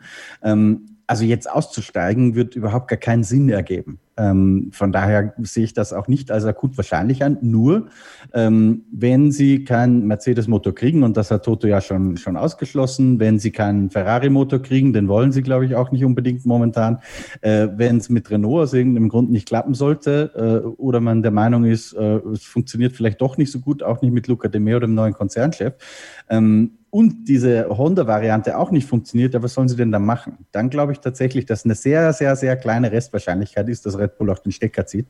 Aber die würde ich aktuell nicht wahnsinnig hoch einschätzen. Cosworth kaufen. Und, und übrigens, ja, das kannst du vergessen. Das Technologiebasis zu schlecht. Aber ich habe noch über übers Wochenende mit einem Insider gesprochen, der gemeint hat, diese Wir machen es jetzt selbst Variante ist gar nicht so einfach, wie sie auf den ersten Blick aussieht, ähm, weil das halt auch sehr, sehr teures Geschäft ist. Also es ist sowieso die Grundvoraussetzung, äh, dass die vier den Motor einfriert. Aber selbst dann brauchst du immer noch äh, Personal, äh, du brauchst einen Workshop, du brauchst die Struktur, du brauchst Prüfstände und so weiter. Also es ist wahrscheinlich, ähm, selbst wenn sie es hinkriegen mit Honda, ähm, es sei denn, Honda legt wieder so ein Geschenk hin, wie sie es damals bei Braun gemacht haben. Ähm, aber ansonsten ist das wahrscheinlich die teuerste Variante, die sie kriegen können. Ich glaube, dessen sind sie sich tatsächlich bewusst, Christian. Aber ich glaube, ähm, sie denken, dass die teuerste Variante auch die beste ist. Und die wollen halt Weltmeister werden. Ja, die Red Bull ist nicht dabei, um einfach nur so mit rumzufahren. Und ich glaube, äh, 2013, das ist jetzt schon wieder zu lange her, dass sie da den letzten Titel geholt haben. Und da geben sie, glaube ich, sogar das Geld aus. Und du hast ja recht, es wird auch Geld kosten, den Motor anzupassen an den Biosprit, der ja 2022, aber dann eben auch zu 100 Prozent 2023 kommt. Ähm, aber wenn du Weltmeister werden willst, dann musst du halt auch ein bisschen in die Tasche greifen. Ja, da muss man sagen, da gibt es auch um Red Bull herum auch ein wunderbares Netzwerk an Partnern. Also gerade beim ja. Thema Biosprit äh, ist AVL äh, ein Unternehmen, das ist wirklich vor der Haustür von Dr. Markus Büro fast äh, in Graz. Ähm, also die, die Möglichkeiten gibt es schon, aber es ist mit, mit Sicherheit meiner Meinung nach die komplexeste und, und schwierigste Variante. Nur, äh, gerade die Dimatis ist sowas am ersten zuzutrauen, dass er sagt, mein Gott, passt, kostet halt ein bisschen was, aber was machen wir jetzt? Andreas Grandel schreibt in den YouTube-Kommentaren, die ich jetzt hier gerade per Telegram weitergeschickt bekomme, weil sonst ihr alles sehen würdet, was ich mache. Es ist eh der amateurhafteste YouTube-Stream aller Zeiten heute. Deswegen, Leute, nehmt es nicht übel, wenn ihr uns doppelt hört. Teilweise der Podcast wird morgen kommen. Da seht, hört ihr das in, in perfekter Qualität. Äh, Andreas Grandel schreibt, äh, macht auch wirtschaftlich mehr Sinn, wenn man die Honda IP aufkauft und die von einem Partner verwalten lässt. Zum Beispiel war man zum Ende der Renault-Partnerschaft auch mit Tag Heuer unterwegs. Ähm, ja, das stimmt natürlich und das ist vollkommen richtig. Und jetzt haben wir einen neuen Hörer in der Gast, äh, in der Gast, hä? Einen neuen Gast hier in der Leitung. Marco, hallo. Hallo in die Runde. Hallo. Ja, sorry, dass du warten musstest, aber jetzt ist deine Zeit gekommen. Was gibt's? Ja, kein Problem. Ich höre ja gerne interessiert zu. Ähm, aber kurz, wenn, wenn ich darf. Ich gehe jetzt nämlich schnell eine rauchen, aber ich höre euch zu. Alles klar. äh, ja, gut, kein Problem. Ähm, und zwar, das ist jetzt das Thema ein bisschen weg von, von Red Bull und von Honda und so, aber auch ein Thema, was jetzt ja in den Sphären kreist am Wochenende, auch wenn es dann nicht stattfand, und zwar äh, Mick Schumacher. Und da habe ich eigentlich eine Frage an euch drei, die jetzt nicht mal was wirklich mit seinen Leistungen zu tun hat, weil die sind ja eigentlich fast über jeden Zweifel erhaben bisher dieses, diese Formel-2-Saison, was ja auch echt Spaß macht. Und ich finde es auch grundsätzlich super, dass wir nicht nur wieder den Namen Schumacher so in den Sphären der Formel 1 haben, sondern halt auch wieder einen deutschen Fahrer, der, wenn dann alles gut läuft, die Formel 1 halt in Deutschland auch attraktiv halten kann auf die nächsten Jahre gesehen. Ähm, nur eine Sache regt mich da bei Mick Schumacher mittlerweile wirklich auf, und das ist euch ja auch aufgefallen im letzten Podcast schon. Und das ist irgendwie Sabine Kehm. Weil hm. jedes Mal, wenn äh, Mick Schumacher irgendwo ein Interview gibt, kann man im Prinzip auch Sabine Kehm gleich das Mikrofon hinhalten, weil alles immer durch diesen Filter durchgeht, der dann möglichst aalglatt und, und wachsweich irgendwie sein soll, dass man bloß nirgendwo aneckt. Und das, da wäre jetzt meine Frage, ob ihr das ähm, vielleicht auch problematisch dahingehend findet, dass das eben dann vielleicht die ganzen alten Michael Schumacher-Fans noch am Ball halten wird, aber irgendwie so ein bisschen so die Verbindung gerade zu den jüngeren Leuten, wenn man sich auch mal anguckt, wie Lando Norris oder auch wie die ganzen Jungen, eigentlich George Russell, auch Alex Albon, Charlie Claire das handhaben, ähm, dass das nicht vielleicht eher ein bisschen abschreckend auf jüngere Zuschauer wird, die nun wirklich gar nichts damit anfangen können, wenn man da im Prinzip immer nur eine Pressemitteilung in Interviews bekommt. Und ob das dann nicht mittlerweile eher störend ist, ähm, als hilfreich. Ich kann das auch verstehen, wenn man irgendwie mit 13, bei einem 13-Jährigen im Kart das macht, der Schuhmacher heißt. Aber mittlerweile halte ich das persönlich eher ein bisschen für ein Hindernis, ähm, irgendwie auch größere Mengen an, an Fans an sich zu binden. Mich würde mal interessieren, wie ihr das seht. Ähm, also ich fand Bianca, dann kannst du alles sagen, was du möchtest. Ich fand es am befremdlichsten, dass Sabine Kehm ein Interview mit Mick Schumacher geführt hat, was von den deutschen Medien aufgegriffen worden ist. Also bei Sky in der Berichterstattung plötzlich Sabine Kehm führt das Interview mit Mick Schumacher. Ich habe das gar nicht gesehen. War das so? Erzähl ja, mal. Es war okay. Samstag ja. ein komplettes Interview ähm, mit Sabine Kehm. Also am Freitag war ja noch Peter Hardenacke, der da das Interview geführt hat mit ihm. Äh, wo ich mir auch schon dachte, so, okay, manche Frage, da wusste er jetzt nicht so genau, was er sagen sollte äh, und, und schwamm sogar tatsächlich ein bisschen, äh, interessanterweise. Man hatte das Gefühl, das war vorher nicht ganz so abgesprochen und dann hat man vielleicht im Schumacher-Camp gesagt, okay, jetzt machen wir es selber. Und dann hat sie ein, ich glaube, es waren so fünf Minuten, fünf Minuten Interview, Sabine Kehm und Mick Schumacher. Und das fand ich dann schon sehr, uh, ja, das, das ist vor allem, es war ja auch der englische Teil danach, den hat Lawrence Barretto von der FOM gemacht mit den gleichen Fragen äh, und den gleichen Antworten. Also das war schon sehr gescriptet. Bianca. Ja, also wie gesagt, das habe ich gar nicht gesehen. Äh, das äh, schockt mich jetzt ein klein wenig, muss ich ganz ehrlich sagen. Ähm, also ich habe jetzt auch schon diverse Interviews mit Mick gesehen, auch schon einige geführt. Was mir bei Mick immer wieder auffällt, ist, dass er, wenn er deutsche Interviews gibt, einfach nicht so locker und cool irgendwie ähm, drauf ist, wie zum Beispiel auf Englisch. Ich habe vor, wann war das, vor drei Jahren, habe ich mal ein Doppelinterview mit ihm gehabt, mit David Coulthard äh, und ihm auf Englisch. Und ähm, da hat er sehr viel mehr, auch tatsächlich auch über seinen Vater geredet, als er das in deutschen Interviews macht. Also ähm, ich glaube manchmal, er hat irgendwie, wenn er Deutsch spricht, so eine ganz kleine Bremse oder Schere irgendwie im Kopf, äh, die ihn dann auch nicht so cool ähm, aussehen lässt wie so ein Lando Norris. Ähm, keine Ahnung, ob das irgendwie an seiner Erziehung liegt. Äh, ich weiß es nicht. Grundsätzlich glaube ich, dass er einfach sehr, sehr gut auch erzogen ist und einfach jetzt auch nicht so eine total coole Socke ist wie der Lando. Ähm, also das muss man einfach, das ist abhängig vom Typ.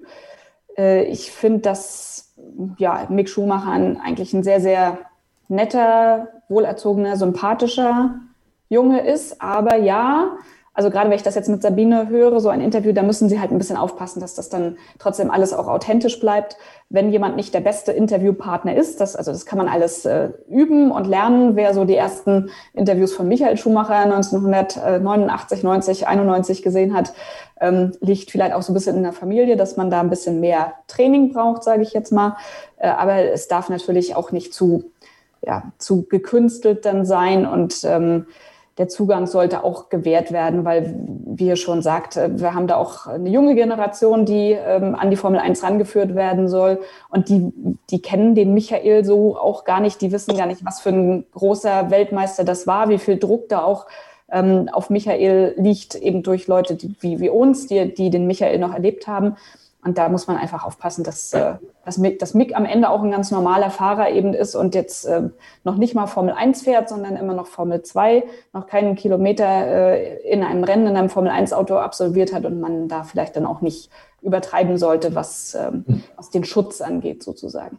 Und dann nehme ich doch Aber ich, ich glaube, Kevin, dass die, die Motivation dahinter natürlich ist, dass man mit, mit keinem falschen Satz und mit keinem falschen Wort Angriffsfläche bietet, ähm, weil das natürlich sofort aufgegriffen werden würde. Ich glaube aber auch, dass sie sich dieses Ei ein bisschen selbst gelegt haben, ehrlich gesagt, weil dadurch, dass es halt null Information gab in den ersten Jahren ähm, und dass jetzt alles so abgeschottet und professionalisiert wird von Sabine Kehm, was sie übrigens hervorragend macht. Ähm, aber das ist, glaube ich, auch ein bisschen das Problem, weil jetzt jeder Satz von Mick völlig überhöht wird. Ähm, also würde mir einfach ein bisschen von der Leine lassen, hätten sie das Thema gar nicht so. Da würde ich jetzt gerne mal jemanden reinholen, der die Karriere des Vaters von Mick Schumacher die ganze Zeit begleitet hat. Heiko Wasser von RTL. Hallo Heiko. Guten Abend, hallo. Wir sprechen gerade darüber, äh, wir hatten die Frage von unserem Hörer Marco reinbekommen, wie man ähm, mit Mick Schumacher in der Öffentlichkeitsarbeit äh, umgeht. Also gar nicht mal unbedingt von den Leistungen her, aber wir hatten es jetzt hier im, im deutschen Fernsehen bei Sky zum Beispiel den Fall, du hast es jetzt gerade nicht mitbekommen, deswegen wiederhole ich das für dich nochmal, dass ein Interview eingespielt worden ist, was Sabine Kehm komplett geführt hat. Ähm, nun hast du die Entwicklung von Michael gesehen, auch wie es sich medienseitig entwickelt hat. Du siehst Mick auch ziemlich nah ähm, und, und auch dein Kollege Kai Ebel. Ähm, wie siehst du das, gerade mit Hinblick auf die Zukunft, ähm, inwiefern man äh, einen jungen Fahrer, der natürlich durch den Namen Schumacher, durch den Vater Michael, das Schicksal, was Michael äh, erlitten hat, schützen muss in der Medienarbeit und kann man so Authentizität schaffen für den Jungen? Äh, boah, das sind eine Menge Fragen auf einmal, Ja. aber ich würde Folgendes sagen. Äh, ich habe Mick jetzt im Verlauf der letzten Jahre natürlich auch immer besser kennengelernt, wobei das längst natürlich nicht auf einem Niveau ist, wie ich Michael kannte. Äh, dafür hat man sich einfach viel zu selten gesehen. Aber ich finde die Entwicklung, die Mick gemacht hat, sehr, sehr gut und zwar eben nicht nur sportlich, sondern auch in seinem Umgehen mit, mit anderen Leuten aus dem schüchternen, sehr zurückhaltenden Jungen ist mittlerweile ein relativ selbstbewusster junger Mann geworden, der sich auch durchaus gut artikulieren kann. Und äh, ich weiß, was Sabine verfolgt, welche Ziele sie verfolgt und wie die Absprachen sind. Und natürlich versucht sie damit Druck zu nehmen und, und will ihm quasi ja, 24 Stunden am Tag Zeit geben, im Prinzip sich auf Fahren zu konzentrieren. Aber ich glaube, dass das nicht zielführend ist. Also sie dürfte in meiner Meinung nach durchaus schon ein bisschen mehr äh, den Journalisten zur Verfügung stellen. Was passiert jetzt? Jetzt habe ich Musik drin gehabt, das ist wieder weg. Okay. Äh, also ich glaube schon, dass er, dass er der Sache gewachsen ist. Also ich glaube schon, dass er mit, mit der entsprechenden Vorbereitung, die er jetzt in den letzten Jahren bekommen hat, in der Lage ist, was ich habe jetzt irgendwie äh, irgendwas drin, was nicht mit dir zu tun hat. Du hast Musik drin? Ja, irgendwie, äh, Jana Ina feiert ihren 21. Geburtstag. Also ich habe keine Ahnung, wo das herkommt. Äh, Das Und jetzt spricht ein Italiener bei mir.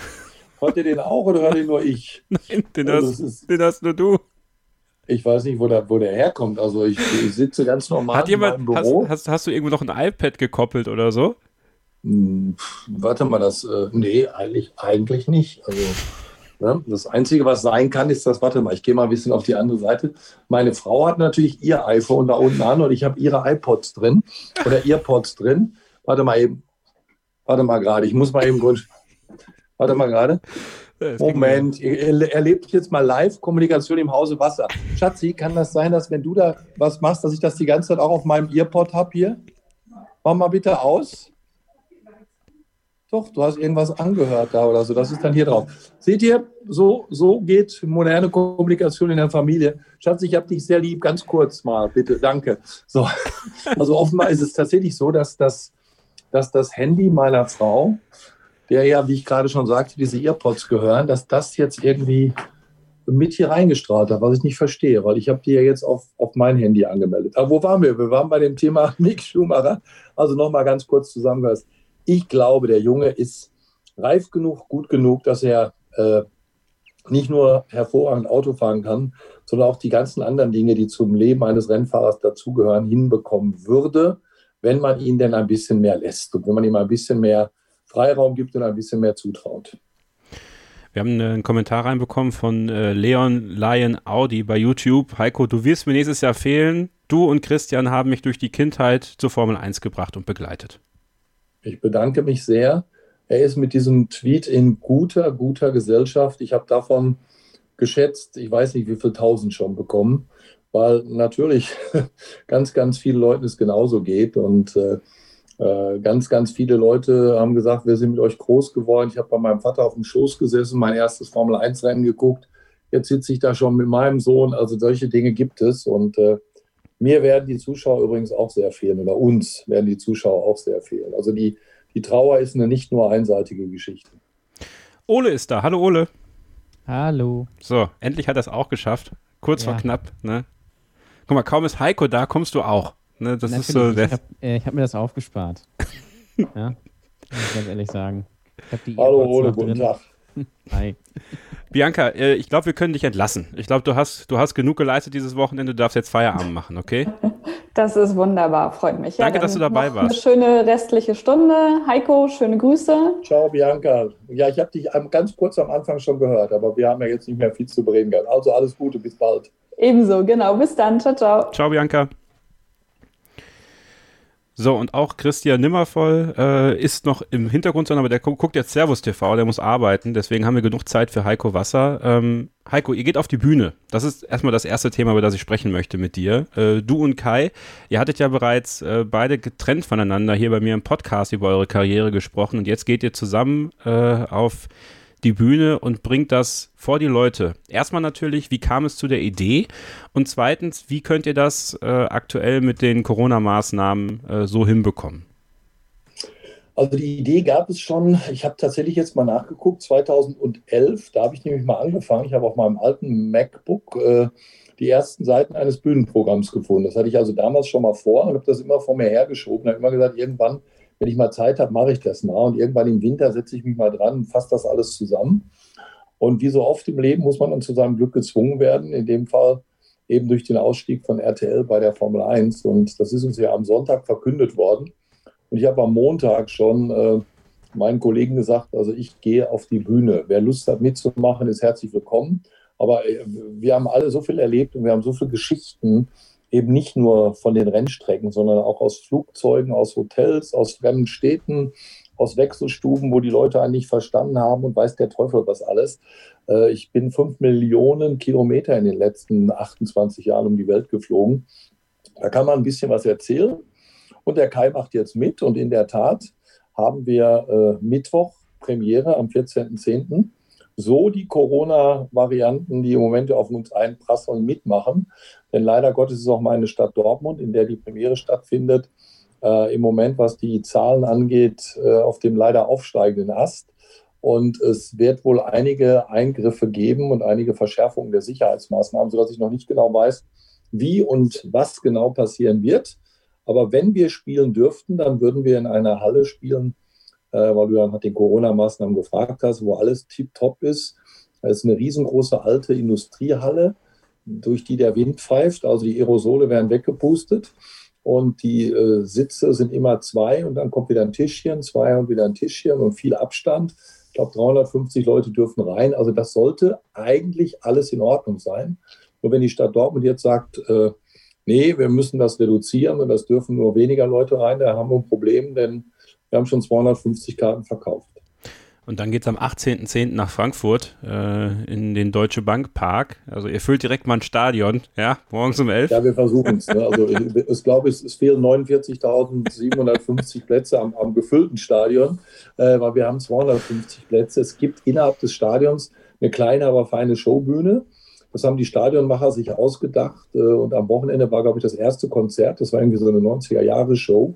Und, und wir sind, dann kommt noch ein Spiel, äh, wird ein Fußballspiel von Frankfurt übertragen. Der Pokalsieg gegen Bayern München kann man sich, glaube ich, gar nicht oft genug angucken, wenn man Eintracht-Fan ist. Und wenn man die Bayern nicht mag, dann auch. Ich gucke das dann auch nochmal. Und äh, ja, und wir sind am, am Sonntag dann dran, am 18.10.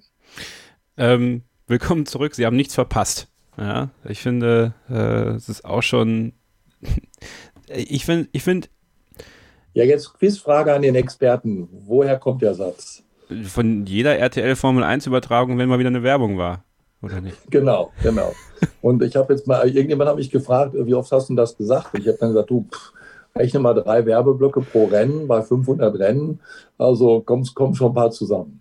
Ja, und genauso das soll es ja sein. Ne? Ihr werdet viele Geschichten äh, aus eurer jahrelangen Formel-1-Erfahrung erzählen. Vielleicht auch mal das eine oder andere, was die Zuschauer nicht wissen. Und was ich ganz besonders toll finde, das kann man ja bei dir, wenn man dir bei Twitter folgt, äh, und das sollte man auf jeden Fall tun, äh, du hast ordentlich Fotos sondiert, ne? Ja, wir haben, wir haben also wirklich gesucht und gewühlt und gemacht. Äh, das Witzige oder das Schlimme ist ja, erst in den letzten Jahren sind wir alle mit diesen Handys um die Welt gerannt, haben alles und jeden fotografiert. In den ersten Jahren habe ich extrem wenige Bilder. Ich habe aber dann natürlich, weil ich ja ganz gut vernetzt bin, viele befreundete Fotografen angesprochen. Und wir haben zum Beispiel von Wolfgang Wilhelm, dem, dem äh, Mercedes-Fotografen, der gefühlt genauso lange dabei ist wie ich, ganz viele tolle alte Bilder bekommen. Und da gab es ja eben auch dann ein Abendessen mit Norbert Haug. Und da gibt es eben auch Bilder, wo Norbert noch die berühmt-berüchtigte rote Hose anhat und das weiße Hemd und auch noch ein Schneuz und ganz viele alte Dinger. Und Kai hat natürlich auch viele alte Bilder. Der hat ja immer äh, mindestens drei Fotografen um sich rum gehabt. Die wenigsten davon hatten aber mit Formel 1 zu tun. Die meisten kamen immer von irgendwelchen Modemagazinen, glaube ich. Wir haben einen Hörer in der Leitung. Jörg ist da. Hallo Jörg, danke fürs Warten. Wir haben ihn in der Leitung. Es ist technisch, es ist heute ein famoses technisches Feuerwerk, was wir hier abliefern. Ja. Ah, so, also, äh, wir haben die Frage reinbekommen. Genau, Marco Polo bei YouTube. In welche Städte werden Heiko und Kai mit ihrer Show denn kommen? Frankfurt und Dortmund. Dortmund am Mittwoch, Frankfurt am 18.10. Ähm, ja, auch eine schöne Frage von Andreas Grandel. Du hast ja jetzt bald nichts mehr zu tun, Heiko. Wie wäre es denn, wenn du bei Starting Grid mit einsteigst? Du, ich bin im Moment dabei, tausend Sachen zu sortieren. Ich habe natürlich auch schon zwei konkrete Angebote für einen eigenen Formel 1 Podcast, der dann sinnvollerweise immer montags kommen sollte, weil äh, ich fürchte mal, dass von den vier Millionen RTL-Zuschauern, die im Moment Formel 1 gucken, äh, dann nächstes Jahr nicht mehr so wahnsinnig viele die Chance haben werden, Formel 1 zu gucken oder eben äh, Sinn darin sehen werden, dafür viel Geld auszugeben. Und äh, vielleicht gibt es aber auch noch ein anderes äh, Projekt, mit dem man quasi diese Formel 1-Lücke füllen kann. Äh, dann werde ich ein Buch schreiben und dann gibt es natürlich noch ein paar andere äh, Fernsehsender und auch noch ein paar andere Dinge, die man eventuell kommentieren kann oder wo man eventuell mitarbeiten kann. Aber nochmal zurück zu der Frage, welche Städte. Die beiden Termine jetzt sind quasi Probeläufe. Also so wie, wie, wie das Rookie-Training in, in, in, Abu Dhabi. Äh, also für die Formel 1-Neulinge. Wir dürfen mal ein paar Runden auf die Strecke und dann gucken die Renningenieure, ob wir auch merken, ob die, ob die Abstimmung was kann oder nicht. Und wenn wir dreimal aus der Kurve fliegen, kriegen wir keinen Vertrag. Und, und wir haben gesagt, wir probieren einfach mal zwei Shows aus. Und wenn das gut ankommt, also im Sinne von verkaufen wir Tickets und lacht tatsächlich auch mal jemand über den einen oder anderen Gag und wie ist die Resonanz, dann überlegen wir, ob wir weitermachen. Aber das hängt dann natürlich davon ab, äh, wie Corona sich entwickelt. Denn, denn wenn irgendwann dann wieder mal Hallen freigegeben werden, dann werden sicherlich auch erstmal eine Million Veranstaltungen nachgeholt werden müssen, die dieses Jahr ausgefallen sind. Also ob wir dann überhaupt irgendwo mal die Chance bekommen, noch irgendwo anders hinzufahren und woanders zu spielen, das steht noch in den Sternen. Wir haben eine Frage bei YouTube reinbekommen. Kann man die Shows gegen Bezahlung noch sehen, ohne dort gewesen zu sein? Oder sie aufzeichnen und irgendwie zum Kauf anbieten? Nee, das werden wir natürlich erstmal nicht machen, weil wir damit, ja, also wir, wir, erstmal ist es technisch, glaube ich, sehr kompliziert. Wir werden die erste Show mitschneiden, damit wir überhaupt hinterher mal sehen, ja. was haben wir denn einfach für dummes Zeug geredet oder was war lustig und was war zu lang und was müssen wir anders machen. Aber es ist vorerst noch nicht dran gedacht, äh, die quasi äh, zu vertreiben. Wenn die natürlich mal irgendwann so gut wird, dass RTL die dann einkauft und wir senden das dann statt Mario Barth, dann kann es jeder gucken. Ich finde, ihr solltet das statt Kristall senden, aber das ist nur meine ganz persönliche Meinung. Ja, das ist ja, das ist ja wie alles im Leben. Äh, Geschmack ist, ist relativ. Ja, ich habe auch sicherlich ein paar Komiker, die ich gut finde und ein paar, wo ich sage, ey, wieso? Aber ich finde es einfach generell faszinierend, wo Leute hingehen. Ich bin zum Beispiel ja Hundebesitzer und ein riesengroßer Fan von, von Martin Rütter. Und bei dem war ich jetzt schon bestimmt fünf oder sechs Mal. Und wenn ich dann mal gucke, wie viele Leute da einen Hund haben. Das ist der Witz. Ne? Das ist mittlerweile die Hälfte hat einen Hund. Und deshalb sage ich auch immer allen, also wer zu uns kommt, muss auch nicht ein Formel-1-Verrückter sein. Der kann auch einfach nur Spaß dran haben, Geschichten zu hören, wie man eine Qualle isst oder eine Cobra oder das sind nämlich alle Sachen, die Kai schon gegessen hat. Das, er hat sie an den Füßen und schon gegessen. Das ist super. Exakt. äh, Ole, äh, du bist ja auch äh, wieder Ja. aktuell unterwegs auf, auf Deutschlands Bühnen, also auf Norddeutschlands So Bühnen. ungefähr, ja. Äh, wie, wie ist es denn so äh, in Corona-Zeiten? Also wie, ist die Resonanz anders und, und läuft alles ein bisschen Ähm, anders? Naja, es, also es sind natürlich weniger Leute. 50 sind halt weniger als äh, 150 äh, bei der Show, die ich regelmäßig moderiere. Ähm, aber jetzt so langsam haben die Leute, haben sich alle dran gewöhnt und es ist natürlich ein bisschen anders einfach, aber die, die Leute, das ist das Interessante, haben schon Bock auf Veranstaltungen und auf Kultur. Äh, Gerade in größeren Städten, ähm, die Leute haben schon Bock, dahin zu gehen. Die Leute wissen auch, wor worauf sie sich einlassen. Alle halten sich auch an die Maskenpflicht. Alle geben auch ihre, glaube ich, korrekten Daten an und so weiter. Da gibt es überhaupt gar keine Probleme. Da werden auch alle Hygienevorschriften ähm, ja, eingehalten und die Leute haben halt ja, super viel Spaß daran. Und ähm, es ist natürlich unter den Ge Umständen anders, ähm, aber es gibt natürlich zwei Möglichkeiten, sei es für Künstler oder Veranstalter, was weiß ich was. Entweder ich mache halt nichts und warte halt ab, oder ich nutze halt die Chance und mache unter den gegebenen Umständen was. Und von daher ist es auch ganz interessant, dass, äh, dass ihr jetzt auf Tour geht, auch natürlich mit den Regularien, aber das ist ja nun mal aktuell die Realität. Und ähm, da wird sich auch so schnell nichts dran ändern. Heiko, wir haben eine Frage bei YouTube reinbekommen. Äh, welche Hunderassen besitzt du denn? Ich habe zwei Parson Russell Terrier, das sind so kleine Weiße. Warte mal, einen kann ich zeigen. Moment. Der liegt doch hier unter mir. Oh, hallo. Das ist der Imp, das ist der eine Weiße. Dann habe ich noch ein Mädchen, das liegt aber beim Frauchen. Und dann haben wir noch den hier. Oh, Das ist ein Mitbringsel aus dem vorletzten Griechenlandurlaub. Und äh, die offizielle Rassebezeichnung ist gemischter Gyros-Teller. Das ist äh, aber sehr wahrscheinlich ist es ein Münsterländer oder ein Setter. Aber den habe ich halt auf Kurs kennen und lieben gelernt. Der war da in einem Zwinger, in einem Hotel im Robinson Club. Die sammeln Straßenhunde auf und peppeln die auf. Und ich bin dann äh, anders als geplant eben nicht am Strand gelegen und habe jeden Tag Sport gemacht, sondern war jeden Tag mit den Hunden spazieren, habe die Käfige sauber gemacht, die Häufchen eingesammelt. Mit ihm war ich beim Tierarzt und äh, jetzt ist er da. Und ich natürlich auch noch hier, kann ich bei mir auch noch zeigen, ist meine Hündin. Ein, Ah, Rid- ja, ein. Ridgeback, Ja, die Penny. und ein schönes Kissen oder eine schöne Decke natürlich mit Ja. Pfötchen. So muss das sein. Ja, ja, Ja, haben klar. wir, sowas haben wir natürlich auch, sehr klar. Ja, Ole ist der Katzenmensch, unser Gast David. Äh, hast, du, hast du Haustiere?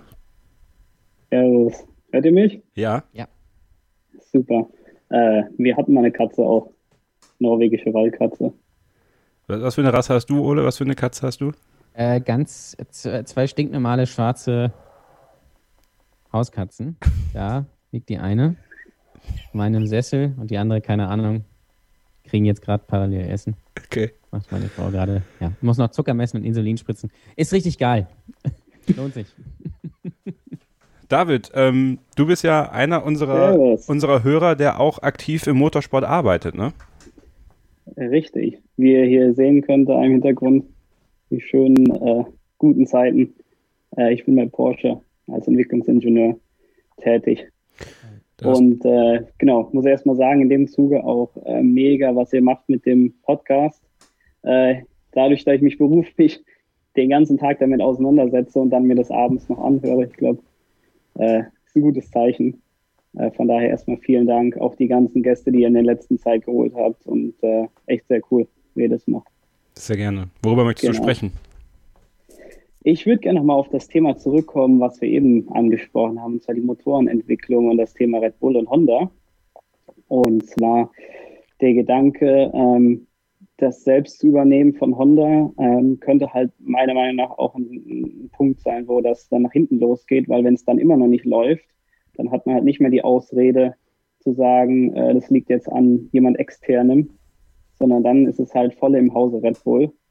Und das ist halt auch ein, ein ziemlich gewagte, gewagter Punkt, weil so eine Motorenentwicklung einfach zu übernehmen oder selbst wenn alles quasi mehr oder weniger verkaufen würde oder kaufen würde von, von Honda und einfach nur das Management austauschen würde, ähm, ist das trotzdem ähm, kein Selbstläufer. Und äh, genau, es wäre was ihr da so drüber denkt. Heiko, äh, du hast dazu ja noch gar nichts gesagt. Ähm, es ist durchaus eine interessante Situation, die, die Red Bull da beforscht mit ihrem neuen äh, Motorenpartner ab 2022. Wie ist deine Einschätzung so aktuell dazu? Also selbst wenn das Budget passen würde, und ich könnte mir vorstellen, dass Herr Matteschitz ja doch den ein oder anderen äh, Dosen Dollar dann da noch opfern könnte, aber ich, ich bin da hundertprozentig mit Heiko Wasser. Ne? Ich, ich, ich glaube, was ist jetzt passiert? Jetzt sehe ich euch gar nicht. Hier mehr. ist, hier ist, ein, hier ist ein, ein, ein, ein aufgeregter Hörer schon, der gleich Ach dazu so, kommt. Der, ist, okay, der ist ganz okay. äh, vorfreudig, schon mit Ja. dir gleich sprechen zu dürfen. Also ich, ich kann mir nicht vorstellen, dass man das heutzutage noch so machen kann, eine, eine Motorenschmiede übernehmen. Also wir reden nicht mehr Ja. von, von Ilmor-Zeiten und March und wir reden nicht mehr von, von ich sag mal, kleinen, kleinen äh, aber feinen, äh, mittelgroßen Fabriken. Wir reden da bei Honda von einem, einem Riesenapparat und wir reden auch nicht von ein paar Millionen, sondern wir reden von Milliarden, die die da reingesteckt haben. Deshalb kann ich mir beim besten Willen bei allem, bei allem Vertrauen in die Kreativität und in die Inno Innovationstalente bei, bei Red Bull und eben auch in die Kohle von Mateschitz, kann ich mir nicht vorstellen, dass das funktioniert, dass man mal eben Honda übernimmt. Also zumal mal abgesehen davon, dass das alles in Japan ist. Also du kannst nicht mal eben sagen, sondern verlagern wir mal die ganze Fabrik jetzt dann doch mal eben nach Milton Keynes. Da ist zwar noch ein bisschen Platz auf der Wiese, äh, aber da bauen wir dann mal eben ein neues Werk hin. Niemals. Ich glaube, sie haben ja, also Honda hat ja eine, ähm, eine Motoren, ähm, eine Motorenherstellung in Milton Keynes noch, ne? Aber nur die Hälfte, glaube ich. Das, Ja. Die ganze Entwicklungsabteilung ist meiner Meinung nach nicht da. Ja. Aber kann auch sein, dass ich mich da irre, weil äh, so oft war ich in letzter Zeit nicht mehr, nicht mehr in den Fabriken vor Ort, weil wir haben ja junge, dynamische Kollegen bei RTL, die wollen ja auch mal vor die Tür. Ja, will Porsche nicht einen Motor herstellen für Red Bull? Hm? Die Frage wird jetzt des, des Öfteren schon gestellt. Äh, ich Was hat ja der Fritz sein- Enzinger denn? ich durfte ja Teil sein von dem, von dem Motorenprojekt, was, äh, sag ich mal, Anfang 2019 leider dann gestoppt wurde.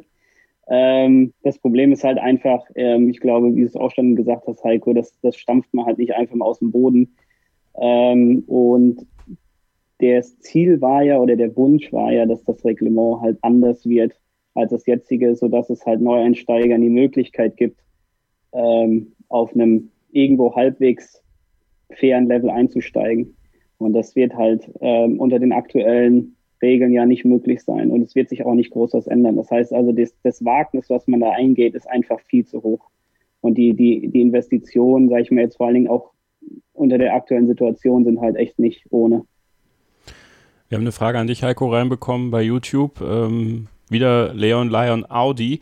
Äh, ich freue mich, dass Fernando Alonso nächstes Jahr nach zwei Jahren Pause wieder in die Formel 1 zurückkehrt und für Renault Alpine an den Start geht. Was sagst du zu dieser Nachricht?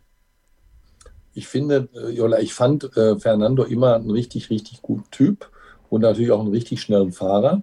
Und ich glaube auch, dass er das natürlich noch, auch trotz der Pause noch hinbekommt. Äh, ich habe halt trotzdem immer meine Probleme mit, ich finde, ich freue mich über ganz viele, aber am Ende kann ich mich nur über 20 freuen und äh, ich würde mich aber auch über 24 oder 25 freuen. Was ich damit sagen will, ist, da sind noch viele andere, denen ich es mindestens genauso sehr gönnen würde oder für die ich mich eben noch einen Tick mehr freuen würde. Einer davon ist gestern Achter geworden und heißt Nico Hülkenberg. Ja, du hast ja die gute äh, goldene Zeit der 90er äh, aktiv miterlebt in der Formel 1. Mehr Teams, mehr Autos au- im Feld. Ähm, glaubst du, dass mit der ähm, Novelle ab 2022, Budget Cap und Co. mehr Teams angelockt werden können, Heiko? Rein theoretisch sollte das ja so sein, es dann eben weniger kostet. Aber ich meine, wir haben uns in den letzten Jahren mit diesem schwachsinnigen Motorenreglement und diesen unfassbar komplizierten Power Units mit 57.000 Zusatzmotoren und ich weiß nicht, was wir sonst noch alles hatten, im Prinzip sowas von selbst ins Knie geschossen und damit eigentlich, glaube ich, fürchte ich, auf lange Sicht äh, die Tür für alle Neueinsteiger zugemacht. Und auch nur, weil es jetzt plötzlich billiger ist, wird nicht irgendeiner um die Ecke kommen, so wie, äh, was hatten wir, H, äh, HRT, Hispanic Racing Team oder, oder wen haben wir da alles gehabt, Männer und weiß der Teufel, wer da alles rumgegurkt ist, das glaube ich einfach nicht. Das fürchte ich, wird nicht funktionieren, äh, was schade ist, denn ich habe es immer gern fand es immer toll, einen größeren Grid zu haben mit mehr Autos. Äh, ganz davon abgesehen fand ich bei unserem aller, allerersten Rennen es auch sehr, sehr gut, dass es noch Pre-Qualifying gab. Denn sonst hätten Kai und ich damals die Strecke gar nicht gefunden, weil wir ja nach Lärm gefahren sind, weil wir uns sowas von Verfahren hatten und erst was das Fenster runter gemacht haben und den Lärm gehört haben und dann dem Lärm nachgefahren sind, sind wir dann in Barcelona angekommen. Könnte das ist auch eine Geschichte passieren. aus dem Programm. Ah, kein, also Schön, guck mal, Wenn, wenn so Teams wie äh, Andrea Moda oder Live zurückkehren, wenn einfach so fürs Feeling. Andrea Mola war überragend. Das war, der, war mein erster Dreh damals in, in Barcelona. Ich hatte das Kamerateam mit und die haben gesagt, geh einfach und film einfach mal was. Und ich habe dann wirklich mitbekommen, wie die ihren ersten Rennwagen abgeladen haben und haben aber dann dummerweise irgendwie 20 Zentimeter zu früh schon die Entriegelung von dem, von dem Hubwagen gedrückt. Und dann machte es Buff und dann flog die Kiste erstmal auf den Boden. Also es war schon, das war Andrea Mola. Dann ist hinterher Perry McCarthy aus der Boxengasse gefahren und nach 200 Meter stehen geblieben. Das war wurde dann dann, der, weit. wurde dann in der Pressekonferenz gefragt, was das Problem war und er hat gesagt, ich habe kein Setup gefunden. äh, David, vielleicht mal aus, aus, aus Porsche-Sicht. Ich meine, ähm, ist, ist sowas wie die Formel E ähm, und Elektromobilität das, was äh, am Ende für die großen Hersteller wirklich entscheidend ist? Oder was müsste es, was müsste es in der Formel 1 deiner Meinung nach, äh, du kannst jetzt natürlich nicht super viel aus dem, aus dem internen Bereich plaudern, das ist uns völlig klar, aber was ähm, muss deiner Meinung nach passieren, dass eben Porsche, VW äh, vielleicht nochmal sagen, so, ja komm, äh, Formel 1 lohnt sich eigentlich, finden wir ganz geil, machen wir mit. Ich glaube, das, was ich eben schon angesprochen habe. Also Thema, Thema Reglement muss auf jeden Fall äh, sich was so Großes tun, dass, ähm, dass ein Neueinsteiger, der vielleicht schon ein großes Maß an, an Motorsporterfahrung hat, ähm, aber vielleicht in der Formel 1 jetzt lange nicht unterwegs war, einfach äh, einsteigen kann. Weil wenn man sich das anschaut, was die anderen Teams an, äh, an Ressourcen aufgebaut haben, an, an Manpower etc. pp., das ist halt dann doch nicht vergleichbar ähm, mit, mit anderen Projekten. Also ich meine, bei uns im, im LMP1-Projekt äh, hatten wir jetzt zu Hochzeiten 250 Leute. Das ist halt immer mal noch ein Viertel von dem, was halt, sag ich mal, ein Top-Team in der Formel 1 hat. Ähm, das heißt also wirklich, äh, irgendwo zu sagen, 20xx fängt man einfach mit, einem, mit was ganz anderem an. Man versucht einfach was, was wirklich ganz Neues, eine Regeländerung, die so stark ist, dass man sagt, und jetzt traut man sich einfach dahin zu entwickeln. Und das halt auch frühzeitig. Ich meine, das Problem war ja bei dem 2021 ursprünglichen Reglement, dass es auch dieses ewig lange Hin und Her gab. Selbst Anfang 2019 war ja noch nicht klar, was soll jetzt eigentlich wirklich geändert werden und hin und her. Und dann natürlich ist das eine Riesenpolitik, die dahinter auch steht.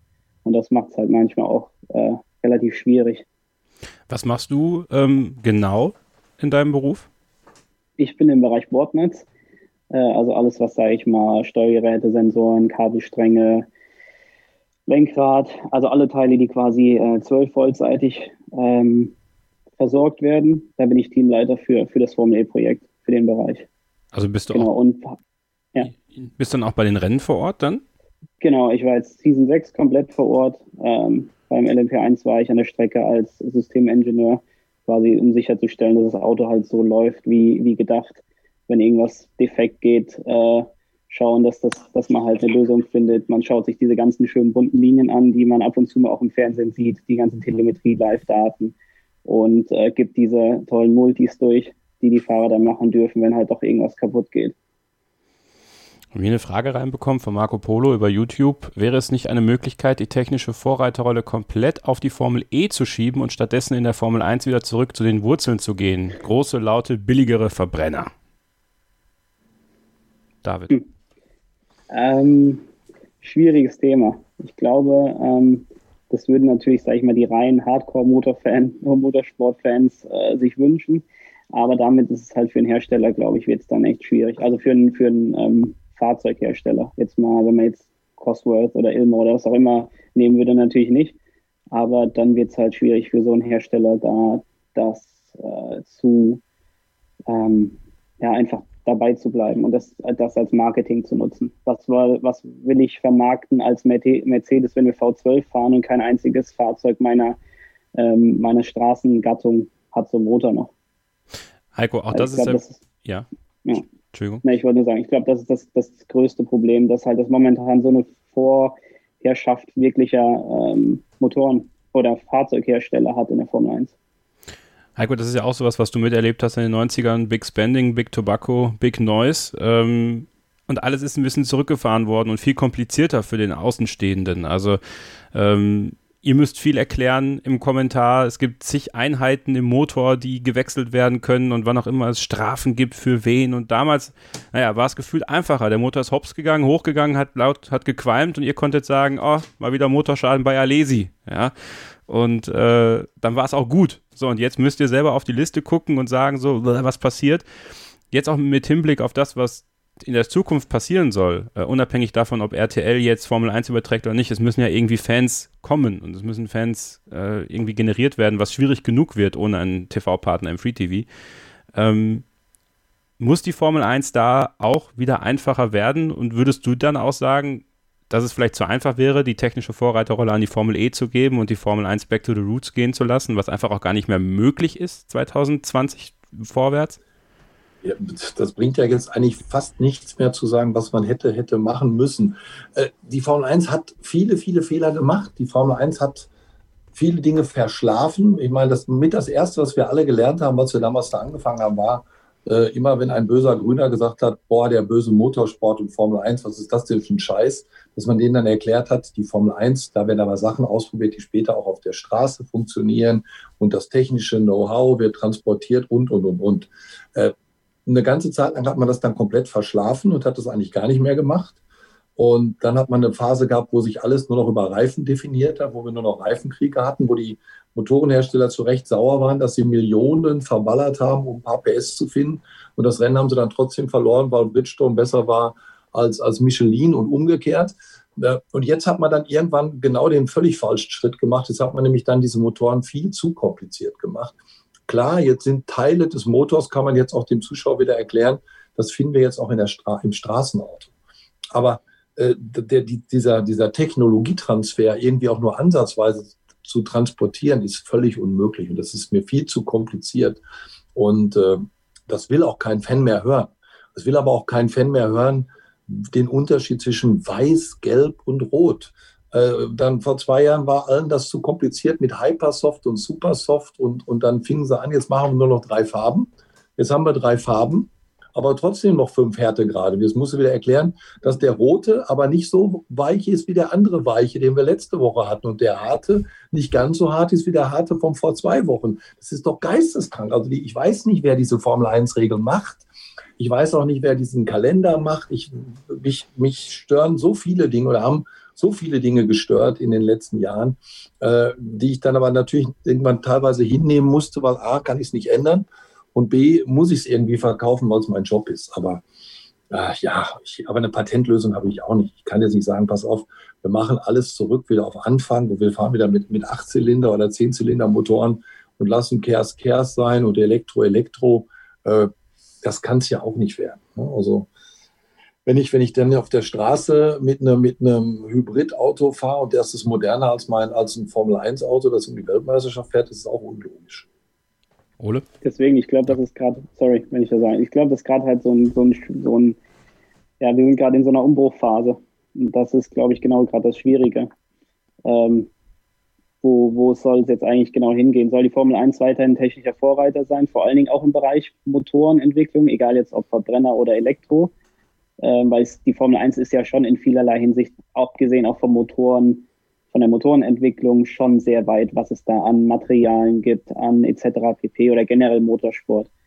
Ähm, aber wie du auch schon sagst, wie kann es sein, dass man V12 fährt, der halt einfach saulaut ist, aber thermischen Wirkungsgrad hat von vor 20 Jahren und du fährst auf der Straße ein E-Fahrzeug, das hat einen Wirkungsgrad von 97 Prozent oder sowas. Das ist halt, ich glaube, die generelle Ausrichtung der Formel 1 ist, ist gerade die Frage.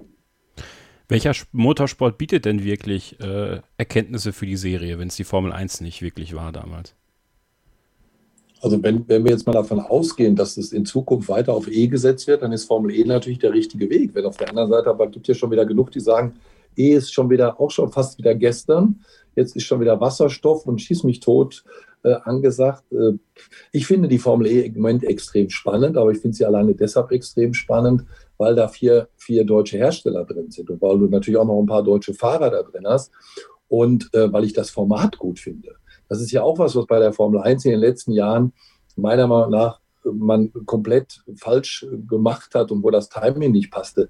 Dieser aufgeblähte Kalender, dann diese drei Tages-Events. Wir haben ja jetzt gemerkt, ohne diesen Freitag am Nürburgring war das Ganze am Samstag und Sonntag viel spannender. Und wenn ich mir angucke, das Format von der Formel E mit, mit Qualifying am gleichen Tag wie es Rennen und da, da jetzt mal allein aus Sponsorsicht und aus Marketing-Sicht, äh, du kriegst doch irgendwelche Leute eher zu einem Formel E-Rennen nach Rom eingeladen, als drei Tage im Regen in Oschersleben oder im, im, im Schlamm in, am, am Lausitzring rumzutouren. So, es ist, es ist gerade Zeit. Warte mal, wir müssen das jetzt mal machen. Das auch schon. Also. Ah. so. so. Wenn schon, denn schon, oder? Wo ist dein Jordan-Shirt? Quatsch, Schumi. Schumi. Schumi. Unser Michael. Wollt ihr, jetzt, wollt ihr den Tanz jetzt nochmal machen von der Tribüne? ja, wollt, ihr, wollt ihr noch mal tanzen jetzt? Ja, ich, ich tanze ich tanz für dich die ganze Nacht, Heiko. Wenn du kommentierst, tanze ich für dich. so. Äh, lieber David, vielen Dank, dass du mitgemacht hast. Ich werde mal kurz den Jörg noch ja. reinholen. Ne, der wartet jetzt schon so lange. Ich glaube, der kann es gar nicht erwarten, Fall. mit Heiko zu sprechen. Also, danke, David. und wir hören uns auf jeden Fall nochmal wieder. Gerne. Auf jeden Fall. Schönen Abend euch. Ich hoffe, wir noch. sehen uns auch irgendwann in naher Zukunft mal an einer Rennstrecke. Sehr, sehr, sehr gerne. Immer doch. Oder auch hier nochmal wieder. Ich habe ja nächstes Jahr Zeit, weißt du? Ja, sehr gut. Macht's gut. Bis dann, David. Ciao. So, und jetzt hoffe ich, dass Jörg sich laut schaltet. Ja, äh, vielen Dank für den Fauxpas vorhin äh, mit der Gattin gesprochen. Ich sage immer, ich habe den Heiko hier im Chat, das ist doch mal was Besonderes.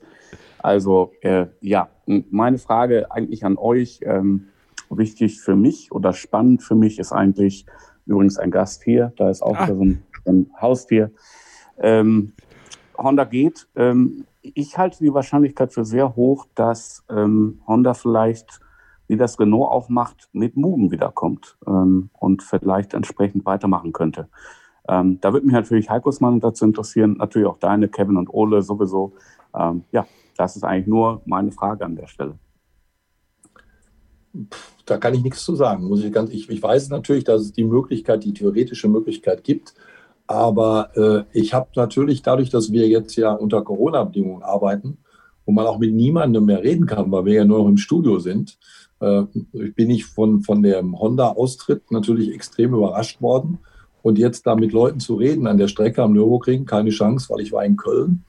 Und äh, da jetzt noch, ich sage es mal ganz ehrlich, da jetzt die Mörderrecherche zu betreiben und alle japanischen Journalistenkollegen und alle, die auch nur ansatzweise irgendwas wissen, äh, anzurufen oder in Japan äh, vielleicht mitten in der Nacht zu wecken äh, für, für die letzten paar Rennen, äh, erschien mir jetzt nicht wirklich zielführend, weil äh, ne, also ich, im Moment sind sie noch da und wenn sie dann irgendwann nicht mehr da sind, dann ist es die Sorge von den Kollegen, die dann Formel 1 übertragen. Klingt jetzt etwas, etwas frech, aber es ist im Moment so fast so für mich. Mhm. Ole? Äh, ich glaube es ehrlich gesagt nicht, weil wenn Honda sagt, sie möchten halt quasi eher in so eine grünere Richtung gehen, um das mal pauschal zu sagen, ähm, dann macht es ja nicht wirklich Sinn, da trotzdem, auch wenn es Mogen ist, ist es ja trotzdem irgendwie Honda, ähm, da die Energie reinzustecken, weil das ja trotzdem auf die zurückgeführt wird. Da macht die Variante, dass man, das hat man ja jetzt auch gesagt, man baut ja jetzt, glaube ich, für nächstes Jahr nochmal einen neuen Motor für ähm, Red Bull und wenn Red Bull dann äh, das ganze Ding aufkauft und das dann selbst weiter betreibt, das macht viel mehr Sinn, weil dann ist Honda da raus, hat eine gute Vorarbeit geleistet, kann sich das immer noch auf die Visitenkarte quasi schreiben, aber hat damit nichts mehr zu tun und kann dann halt ihren, können dann halt ihren Stiefel machen, was auch immer sie vorhaben. Also in zehn Jahren wieder in die Formel 1 zurückkehren, weil sie denken, das ist doch eine gute Idee, wenn dann mit äh, Elektroantrieb oder sowas gefahren wird. Ähm, es wäre natürlich, äh, aus nostalgischen Gründen wäre es natürlich cool, Mugen dann muss ich aber sagen, wäre es auch cool, wenn äh, Renault einfach an, was weiß ich, wen Williams äh, alte Motoren verkauft und die wieder Supertech nennt. Einfach so ein bisschen das 90s-Feeling so zurückbringen. Oder Ferrari, Ferrari verkauft äh, an Haas und dann nennen die es Acer. Und, und, Fla und Flavio Briatore verkauft dann wieder Megachroms und solche Genau, so, Genau, genau, das, genau. genau, genau, Genau das, so. genau Ja. das meine ich. Das wäre schön. Das war die Idee, ja, dahinter. Ja. Ja. genau. Das würde ich sehr gut finden, einfach, einfach so fürs Feeling. Aber ich glaube es nicht, leider. Wie gesagt, wenn Mugen-Motoren, dann bei äh, Aston Martin, ja. Ja. Also Ja. da müssen sie Ja, ja, wieder klar. hin. Da müssen sie wieder hin. Äh, ja, ich weiß es nicht. Ich glaube, wie gesagt, ich, ich würde es nicht, nicht äh, von der Hand weisen, dass äh, sie am Ende doch bei Renault landen. Ähm, einfacher wäre es. Ja, also hängt davon ab, was Red Bull will. Ne? Ich meine, Red Bull ist auch ein Team, was gerne einen Fußabtreter braucht. Ja? Und der einzige Fußabtreter, den sie dann bekommen, sind die Motorenhersteller, wenn es bei ihnen nicht läuft. Und Gut, dann sollten sie am besten jetzt einen Ferrari-Motor nehmen. Dann macht das Ja. richtig Sinn mit dem, mit dem Treten. Obwohl, ne? damals bei Toro Rosso lief es ja ganz okay mit Ferrari-Motoren. Ne? Ja, das stimmt. Also, ja, ähm, ich bin selber sehr gespannt. Äh, aber ich glaube auch, dass wenn sie irgendwas von Honda übernehmen, dass dann sowas wie Mugen zurückkommt. Also es ist, äh, ich glaube, es ist einfach so eine nette, nette Vermarktungsgeschichte, ohne sagen zu müssen, dass es am Ende Honda-Motoren sind. Also ja, Jörg, wenn, Aber- wenn sie es machen, dann Also wird ich halt, wie gesagt, ich halte das für gar nicht so unwahrscheinlich, dass alle großen Hersteller äh, das Ganze abgeben an Untermarken, wie jetzt Alpine, ja, dann vielleicht Mugen und, und so weiter, wie Ole das vorhin auch schon gesagt hat. Ja, das Ähm, ist ja dann ist man aus dieser Verantwortung raus, der, der Verbrenner-Ära, äh, Ära, ja, und kann das äh, entsprechend weiterführen, trotzdem noch Technologietransfer betreiben. Ja. Ja, das ist wahrscheinlich, äh, also das ist ja auch der Grund, warum äh, Renault das macht und vielleicht ist das auch so ein bisschen der Weg, wo die Formel 1 ein bisschen hingeht, dass man die, die Hauptmarken da so, so rauszieht und die in diese E-Richtung lenkt, aber trotzdem sagt, ja, Formel 1 ist technologisch trotzdem noch wichtig, aber dann heißt das Ding halt Alpine oder das heißt halt dann nicht mehr Mercedes, sondern das heißt dann AMG einfach nur noch. Und ja gut, Ferrari bleibt dann wahrscheinlich Ferrari, aber man sieht ja auch bei Aston Martin, das ist ja auch, das ist ja auch eine Mogelpackung letztendlich. Und mal gucken, vielleicht wird Haas, äh, wird das auch mal verkauft und das ist dann irgendwas anderes. Gibt es nicht noch irgendwelche anderen Bugatti oder sowas? So aber ich, sehe- ich sehe äh, das, aber Ole, ich sehe das bei, bei Renault, aber jetzt nicht als im Sinne von, wir können jetzt da mit dem Sportpaket Alpine die schmutzigen Sachen machen und äh, wir mit Renault machen dann später mal die sauberen Elektrosachen wieder. Ich sehe das äh, ganz anders. Der Dimeo ist ein Racer durch und durch und der hat einfach Bock auf diesen alten Namen Alpine und will das einfach wiederbeleben und will damit Mhm. quasi so ein bisschen vom Flair der guten alten Zeit zurückholen und äh, ich, also ich fand damals so eine Renault Alpine, diese kleine flache Flunder, fand ich überragend und äh, äh, R5-Pokal und solche Dinge fand ich auch überragend. Also ich glaube, das ist ein, ein ganz gutes, probates Mittel, um auch wieder so ein bisschen den sportlichen Gedanken, auch darfst ja nicht vergessen, Grande Nation und so. In Frankreich ist man ja auch ein bisschen nationalstolz und so. Also ich das glaube, dass das eher der Weg ist oder der, der, der Hintergrund für diese Namensänderung.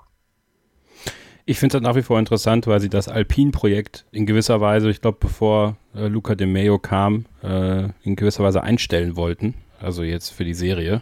Ähm, Genau. also dann bringen sie es jetzt zurück. Ich meine, gut, wenn es funktioniert, ist es gut. Dann haben sie einen starken, äh, eine starke Marke vorne dran stehen. Ich meine, man sieht ja, die Entwicklung zeigt nach oben. Ich bin sehr gespannt, wie es mit Fernando Alonso weiterlaufen wird. Ich finde ja das äh, Duo Fernando Alonso, Nico Hülkenberg bei Alpine gar nicht so verkehrt, aber ich befürchte, Esteban Ocon kriegt man nicht aus dem Vertrag raus, äh, damit das möglich wäre. Und ob Nico Ja, Hülkenberg nochmal da zurückgeht. Ja, nächstes Jahr nicht, aber Aber Toto Wolf hat ja schon gesagt, er wäre jemand für Mercedes oder George Russell. ja. Ja, Heiko, was, was, was denn? Was denn? Nico Ja, zurück? dieses, wär- wäre jemand für Mercedes. Weißt du, wer jemand für Mercedes gewesen wäre? Sebastian Vettel. Dann hätten Ja. wir alle eine Menge Sorgen weniger. Vettel gegen Hamilton, das wäre eine Traumpaarung gewesen, hätte der Formel 1 einen Mörder, Mörder, Mörder-Boost gegeben. Mercedes hätte nicht nur Respekt gehabt, sondern vielleicht auch mal wieder ein bisschen Liebe bekommen, denn im Moment sind sie ja von allen respektiert, weil sie einen riesen Job machen. Aber eigentlich sind alle auch immer gar nicht so richtig glücklich mit denen, weil die ja die Formel 1 ein bisschen langweilig machen. Und ich glaube, für den Lewis Hamilton wäre eine Weltmeisterschaft im gleichen Auto wie mit Sebastian Vettel gegen Sebastian Vettel ist ein bisschen mehr wert als eine Weltmeisterschaft gegen Valtteri Bottas, der im Zweifelsfall rechts ranfahren muss und Platz macht. Oder sich verbremst. Ja. Wie Nico ja, Rosberg damals im Monza. 2014. Reloaded war das. 100 Prozent, ja, passt. hat Heiko Also- absolut richtig gesagt. Weißt du, das ist so, das wäre so, ein- so, so ein Signal gewesen auch an die Formel 1, weißt du, zu sagen, ja, jetzt alle Vettel-Hater werden jetzt wieder sagen, ja, der ist ja über den Zenit und der macht Fehler und weiß der Teufel was alles. Aber es wäre geil gewesen. Vettel im Mercedes gegen Lewis wäre ein, ein Duell gewesen. Da hätten wir wieder die ganzen alten Geschichten ausgraben können. Prost gegen, gegen Senna und Mansell gegen Piquet. Und das wäre das wäre genau so geworden und das wäre riesig geworden. Und äh, äh, damit hätte man, hätte man einen, der Formel 1 einen Riesengefallen getan und mal ganz nebenbei, glaube ich, auch dann RTL, RTL den Vertrag verlängert hätte. Aber wir sind dann wieder in hätte, hätte, hätte. Ja, es wäre das Gleiche, wenn man jetzt Max Verstappen holen würde. Das wäre auch ungefähr so die Liga oder Fernando Alonso, aber man hat sich da halt für die äh, Schumacher-Barrichello-Variante entschieden. Für, für das äh, sichere Pferd sozusagen. Und Valtteri Bottas ist, ist halt schnell, aber ja, hat halt, hat halt dann auch nicht den Biss letztendlich. Aber ich glaube, das will man auch gar nicht.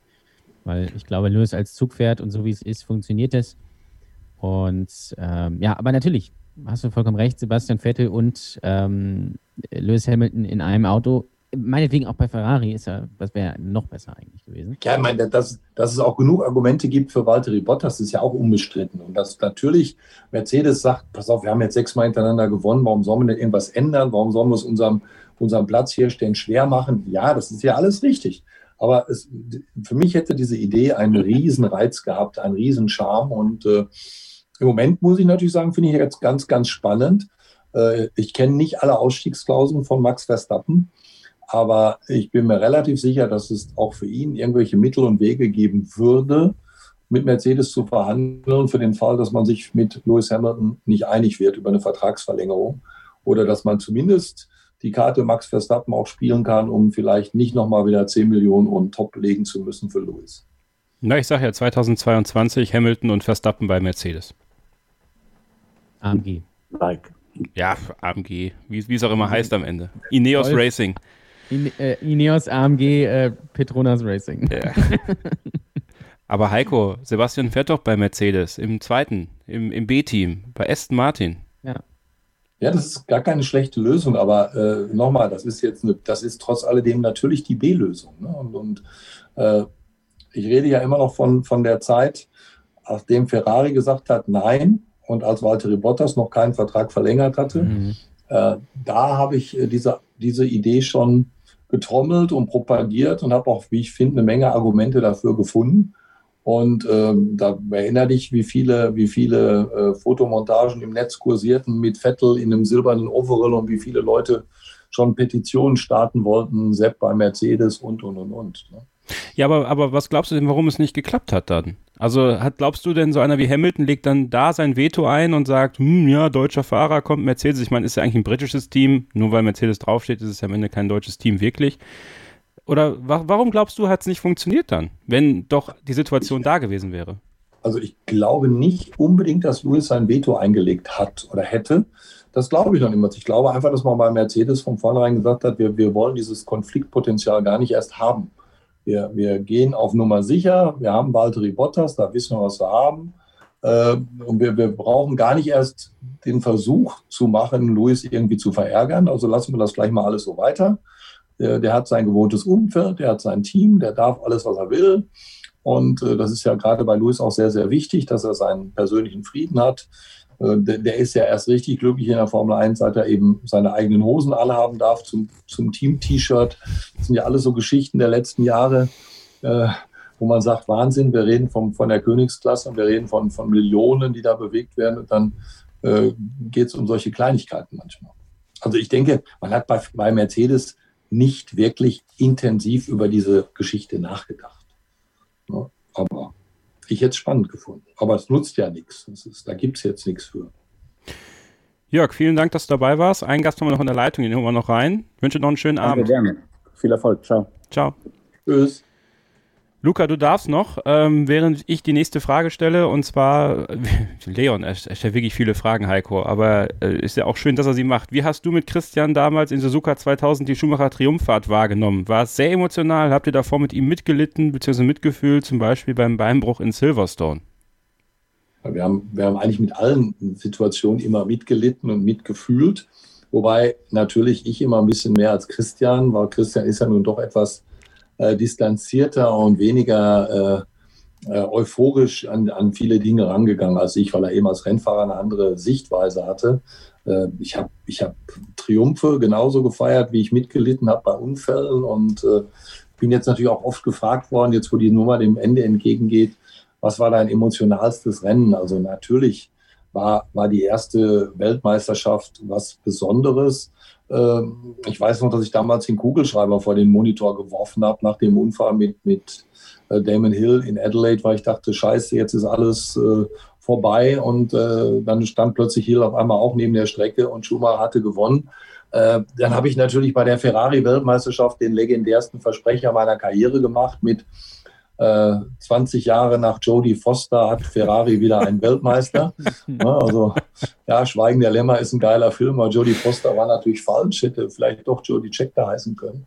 Aber ich habe auch tierisch rumgebrüllt, als Vettel das erste Mal Weltmeister geworden ist und habe dann solche Sätze gesagt wie, morgen werden in Deutschland Kinder getauft, die heißen Sebastian Vitali, weil ja schließlich der Kollege Petrov maßgeblich mitbeteiligt war am WM-Gewinn von Sebastian Vettel. Man muss aber sagen, bei dem Titelgewinn von äh, Nico Rosberg, das war nicht so emotional. Bei euch. Ja, der kam ja nicht zu Wort. Da hat ja die ganze Zeit seine Frau über das Teamradio Mucki, wir sind Weltmeister, Mucki, wir sind Weltmeister gerufen. Da wollte ich nicht stören. Leute, es gibt so Momente, da wisst ihr immer, wo ihr wart. Ne? Schumachers Beinbruch 99. Ja, wo warst du da eigentlich, Heiko, habe ich dir die Geschichte schon mal erzählt? Hab ich dir, Heiko, kennst du die Geschichte schon, wo ich Schumachers Unfall damals 99 mitbekommen habe? Nein, nein, nein. Ja, ich erzähle sie immer wieder gerne hier im Podcast, ist ja ganz klar. Kevin Storytime. Äh, ich war im Schwimmbad, ja, und da hat der Bademeister damals eine Durchsage gemacht, Michael Schumacher hatte einen schweren Unfall. Und dieses Schwimmbad hat sich rasant geleert. Und ich natürlich allen voran, schnell raus, nach Hause. Und mein Papa hat geweint und alles war dramatisch. Aber so habe ich vom Schumacher. zwei Jahre später, am 11. September auch. Aber nee. das war wahrscheinlich vergleichbar, ne? Ja, aber das ist das. Aber daran siehst du einfach, wie prägend diese ja, Zeit ja. war und, und wie ja. wichtig dieser Mensch für Leute damals war. Also ich, ich weiß, dass ich, wenn ich montags von der Formel 1 nach Hause kam und nicht mehr ins Büro musste, weil erst mittags oder nachmittags geflogen sind, damals durfte ich, als ich noch festangestellt war, dann nach 15 Uhr hat es keinen Sinn mehr gehabt, dann durfte ich auch nach Hause fahren von Düsseldorf aus.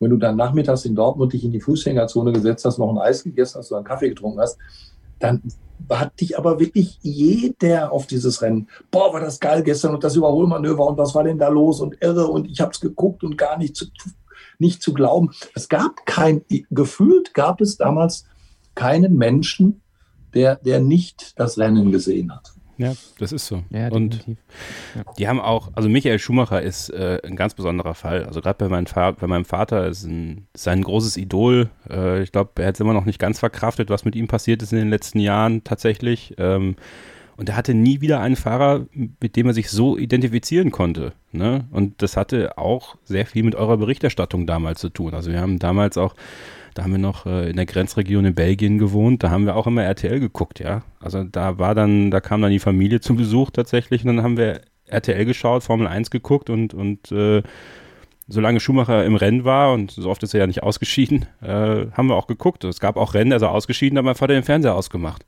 So. Du, darfst, du, darfst, du darfst noch nicht vergessen, zu dem Zeitpunkt war die deutsche Fußballnationalmannschaft nicht so ja. wahnsinnig erfolgreich. ich glaube, Boris und Steffi haben relativ zeitnah ihre Karrieren beendet. Äh, das Einzige, was für uns Deutsche damals eine verlässliche Größe war, wo wir, wir, ich betone das bewusst, wo wir gewonnen haben, sonntags mittags, war um 14 Uhr Schumi. Wir, wir, die Autonation Deutschland, 14 Uhr nachmittags haben wir gewonnen. Das wäre natürlich ein komplett verqueres Weltbild und, und wenn dann hinterher Leute gesagt haben, ich gucke jetzt nicht mehr, jetzt ist ja nicht mehr spannend. Ich meine, wir haben Jahre gehabt, wo Michael in ich glaube in Manikur im Juni oder im Juli war der irgendwann mal im elften mhm. Rennen Weltmeister. Wir haben ganz viele Rennen gehabt, wo der im Qualifying eine Sekunde schneller war als Barrichello. Und Barrichello war eine Sekunde schneller als der dritte. Und beim Rennen hat Schumacher alle überrundet, bis auf Barrichello. Das waren teilweise furchtbar langweilige Rennen. Und trotzdem, wenn du jetzt die Leute fragst, die werden dir alle sagen, das war mega spannend und damals war alles viel besser. Luca, zum Abschluss holen wir dich noch mit rein. Grüß dich. Ja, hallo, erstmal. Wir haben äh, gerade noch eine Frage zum Rennen von gestern mitbekommen, da müssen wir drüber sprechen. Diese Safety-Car-Phase, ne? Die hat schon sehr lang gedauert. Da hat man also schon ordentlich an der Uhr gedreht und äh, an dem Zusammenführen des Feldes. Das Gefühl hatte man zumindest, Ole. Ähm, ist dir das alles ein bisschen zu lang gewesen? Äh, auch mit Hinblick darauf, dass die Streckentemperatur jetzt nicht allzu hoch war und viele bei den Reifen schon Probleme hatten? Äh, ich muss dazu sagen, ich habe da ungefähr paar Runden verpasst und bin dann erst gegen Ende der Safety-Car-Phase wieder eingestiegen. Deswegen kann ich dazu gar nicht so viel sagen. Okay. Aber prinzipiell ähm, macht man das, glaube ich, auch schon so ein bisschen aus Spannungsgründen, was ich auch per se gar nicht so schlecht finde. In den USA ist es ja gang und gäbe bei der NASCAR oder aber auch bei, den, bei der Indica, dass das eben genau so gemacht wird. Das war da früher auch anders. Das hat man da eben äh, da wurde früher bei, in, bei den Indy 500 wurde einfach weitergefahren, wenn sich da einer in die Mauer gedreht hat. Das, äh, und irgendwann hat man dann gesagt, ah, irgendwie ist auch ein bisschen langweilig, wenn die da fünf Stunden im Kreis fahren und so eine Minute Vorsprung haben. Und deswegen hat man das geändert und ich glaube, dass man das bei der Formel 1 jetzt auch so ein bisschen macht, dass man wirklich wartet, bis alle quasi aufgeschlossen sind und dann quasi alle zusammen den Restart machen. Finde ich prinzipiell nicht schlecht kann auch verstehen, warum man es nicht gut findet. Ähm, aber das ist äh, gerade in der jetzigen Zeit, wo der Lewis Hamilton eigentlich äh, allen um die Ohren fährt, gar nicht so verkehrt, glaube ich. Heiko, aber es hat, es hat Ole aber auch andere Gründe noch. Weil ich habe lange mit Bernd Mailänder geredet mhm. nach Silverstone, weil mir das da auch so ein bisschen lange vorkam mit dem Safety Car und auch das Tempo von ihm ja von allen Fahrern kritisiert wurde. Wir haben wegen Corona im Moment auf allen Strecken das Problem, dass wir mit deutlich weniger Marshalls arbeiten als ah, normal. Ah, okay. Das heißt, die, die sind zwar die, die Posten, die man muss, das machen ja immer viele, da ist die Katze im Bild, viele immer noch falsch, dass sie, dass sie sagen, die Streckenposten. Nein, der Streckenposten ist die Stelle, wo die Marshalls stehen. Und äh, davon gibt es halt zwar noch genug Streckenposten oder genauso viel wie vorher, aber es gibt weniger Leute. Und wenn dann zum Beispiel irgendwas auf der Strecke liegt, wenn Trümmerteile weggeräumt werden müssen, sind weniger Leute zur Verfügung, die da todesmutig hinrennen zu der Unfallstelle, um die Teile wegzuholen. Und deshalb kriegt der Bernd Meiler dann da zum Beispiel die klare Ansage, fahr langsamer, damit wir mehr Zeit haben, zwischen den einzelnen Posten da die Sachen rauszufischen oder, oder mal zu fegen. Und äh, das ist auch einer der Gründe, dass also ganz klar weniger Leute wegen Corona an der Strecke und dadurch dauern eben solche Dinge auch lange, länger. Okay. Ja gut, da könnte man auch einen einfachen Einwand machen. Äh, so kenne ich das zumindest aus der Tourenwagen-Weltmeisterschaft. Äh, da macht man einfach so, wenn Safety Car ist, gut, das sind Sprintrennen, aber da sagt man einfach, komm, wir machen zwei Runden mehr. Wenn jetzt so ne, zum Ende hin gerade, ja. da hat man äh, Sprit gespart und da weiß man, okay, zwei Runden gehen noch, dann kann man ja fliegen lassen, dann kann man ja auch unter Safety Car was schneller fahren. Ich glaube, das hat dann bei der Formel 1 auch so ein bisschen was mit Abläufen zu tun und sowas zeitlichen. Ja, gut. Ja. Aber zwei aber Runden. Klar, kann man, kann man natürlich, kann man natürlich auch machen, aber da wird sich natürlich irgendjemand beschweren, dass das die Motoren nicht aushalten. Oder so. Ja, oder dass man, dass man den Spritverbrauch anders berechnet hat oder dass man das Rennen gewonnen hätte, wenn man nicht Sprit für drei Runden mehr hätte mitnehmen müssen und weil dann die Reifen besser gehalten hätten und und und und. Ne? Aber es hat natürlich auch viel mit den, du hast recht, mit den Abläufen. Seit Liberty Media übernommen hat, haben wir ja zum Beispiel auch diese völlig schwachsinnige Regel mit dem Start zehn Minuten nach der vollen Stunde. Hm. Es ist ja auch nur für die Amerikaner, weil die Amerikaner gewohnt sind, dass sie noch ein paar Minuten Vorprogramm kriegen. Ja, damit sie ihre Chicken Wings warm machen können und das Bier äh, aus dem ja, holen können. Ja, es wird in Amerika eben nicht so wie wir machen ja bei uns bei RTL eine Stunde vorher schon ein Programm. Jetzt machen wir halt 70 Minuten Vorlauf. Das ist den Amerikanern zu viel. Die Amerikaner möchten aber auch nicht um halb anfangen. Die Amerikaner möchten zur vollen Stunde anfangen. Da gibt es 10 Minuten Vorprogramm. Da wird ihnen nochmal erklärt, wie das alles geht. Und dann singt die dicke Tante die Nationalhymne und dann, dann sind die Amerikaner glücklich und dann wird losgefahren. Wer hat eigentlich ja. gestern die Nationalhymne gesungen? Ich war ja nicht äh, David Garrett hat die Nationalhymne gegeigt. Boah. Da hätten wir natürlich ja. drauf kommen müssen in der letzten Das wäre der nächste gewesen, den man eigentlich ja. hätte nehmen müssen. Wir haben ja, wir haben ja ähm, letzte Woche, das aber vor dem großen Skandal, auf Wendler getippt. Ja. Annemarie Eilfeld wäre ja auch noch da gewesen. Und was haben wir noch gesagt? Oder natürlich Pietro Lombardi. Das Pietro Lombardi, genau. Aus, aus, RT, aus RTL-Sicht musst du jetzt immer mit Evelyn Bodecki rechnen, bei allem, was passiert. das ist leider so.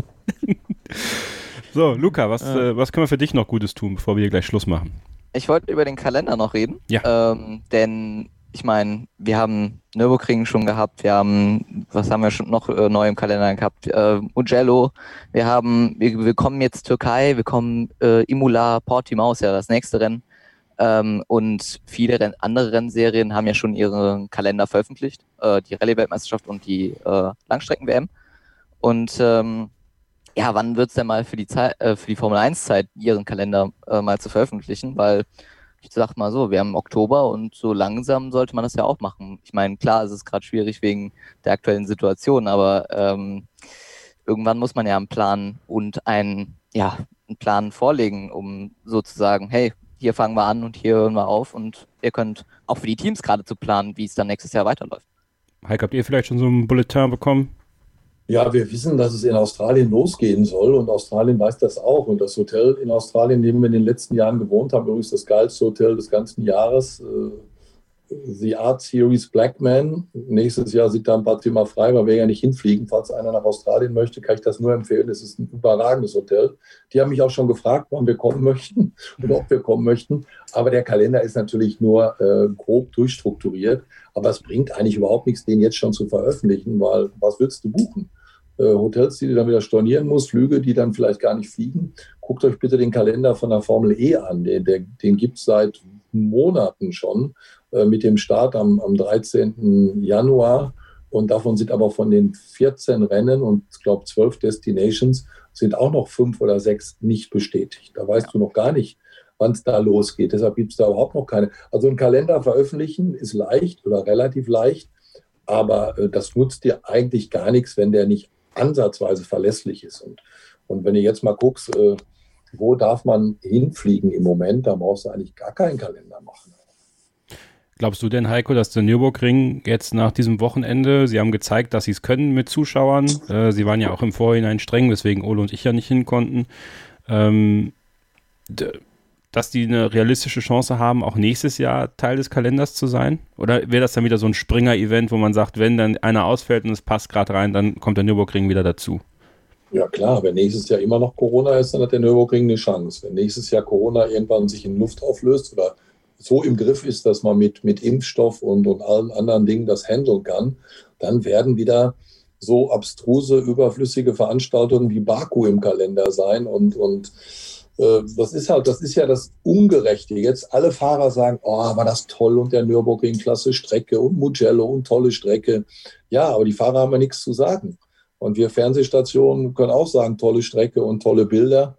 Äh, Geld regiert die Welt und wenn Liberty Media nächstes Jahr, wir haben jetzt schon zwei Rennen in der Wüste und wenn, wenn nächstes Jahr Katar sagt, wir hätten gerne eins, dann fährt die Formel 1 in Katar. Und wenn drei Tage später Oman sagt, wir möchten auch eins, dann haben wir vier Rennen in der Wüste. Äh, solange die Geld bezahlen, das ist halt das Gemeine. Auf der einen Seite, ich habe mich sehr, sehr gefreut für die Traditionsrennstrecken, eben auch für, für Imola oder jetzt halt die Nürburgring oder Mugello. Ah, aber äh, das sind Lückenbüßer und ne, das, ist, das ist ganz prima. Ne? Wenn, wenn du in der Tanzschule, wenn, wenn, wenn alle aufgefordert worden sind und du sitzt da noch und dann kommt jemand auf dich zu, dann ja prima, dann brauchst du dich auch nicht mehr als Ballkönig fühlen. Da können wir noch zu Nico Hülkenberg sagen, ne? Wobei ich sagen muss, ich. Bö also war böse, aber. Böse, ja. aber gut. äh, ähm, wobei ich sagen muss, ich ich halte es nicht für komplett ausgeschlossen, dass zumindest ein, zwei dieser Events nochmal in den Kalender zurückkehren. Ob das jetzt nächstes Jahr der Fall ist oder übernächstes Jahr, weiß ich nicht. Und generell, wenn es ein Deutschland Grand Prix mal wieder geben sollte, ähm, kann ich mir auch eher vorstellen, dass er vielleicht eher an den Nürburgring wandert als ähm, an den Hockenheimring, so ganz grundsätzlich. Was man ja plant, ist ja immer noch dieses Zwei-Tage-Format, was ja. finde ich auch vollkommen ausreichend ist, wie man an diesem Wochenende gesehen hat. Diese drei Stunden äh, Training am Freitag, die braucht einfach niemand, weder die Zuschauer noch die Fahrer noch die Teams eigentlich. Und wenn man das natürlich so macht, kriegst du natürlich te tendenziell mehr Rennen rein. Und wenn es vielleicht auch Rennen gibt, die so ein bisschen immer auf der Kippe sind, kann man da vielleicht auch so ein bisschen switchen, dass man in dem einen Jahr da fährt, in dem anderen Jahr da.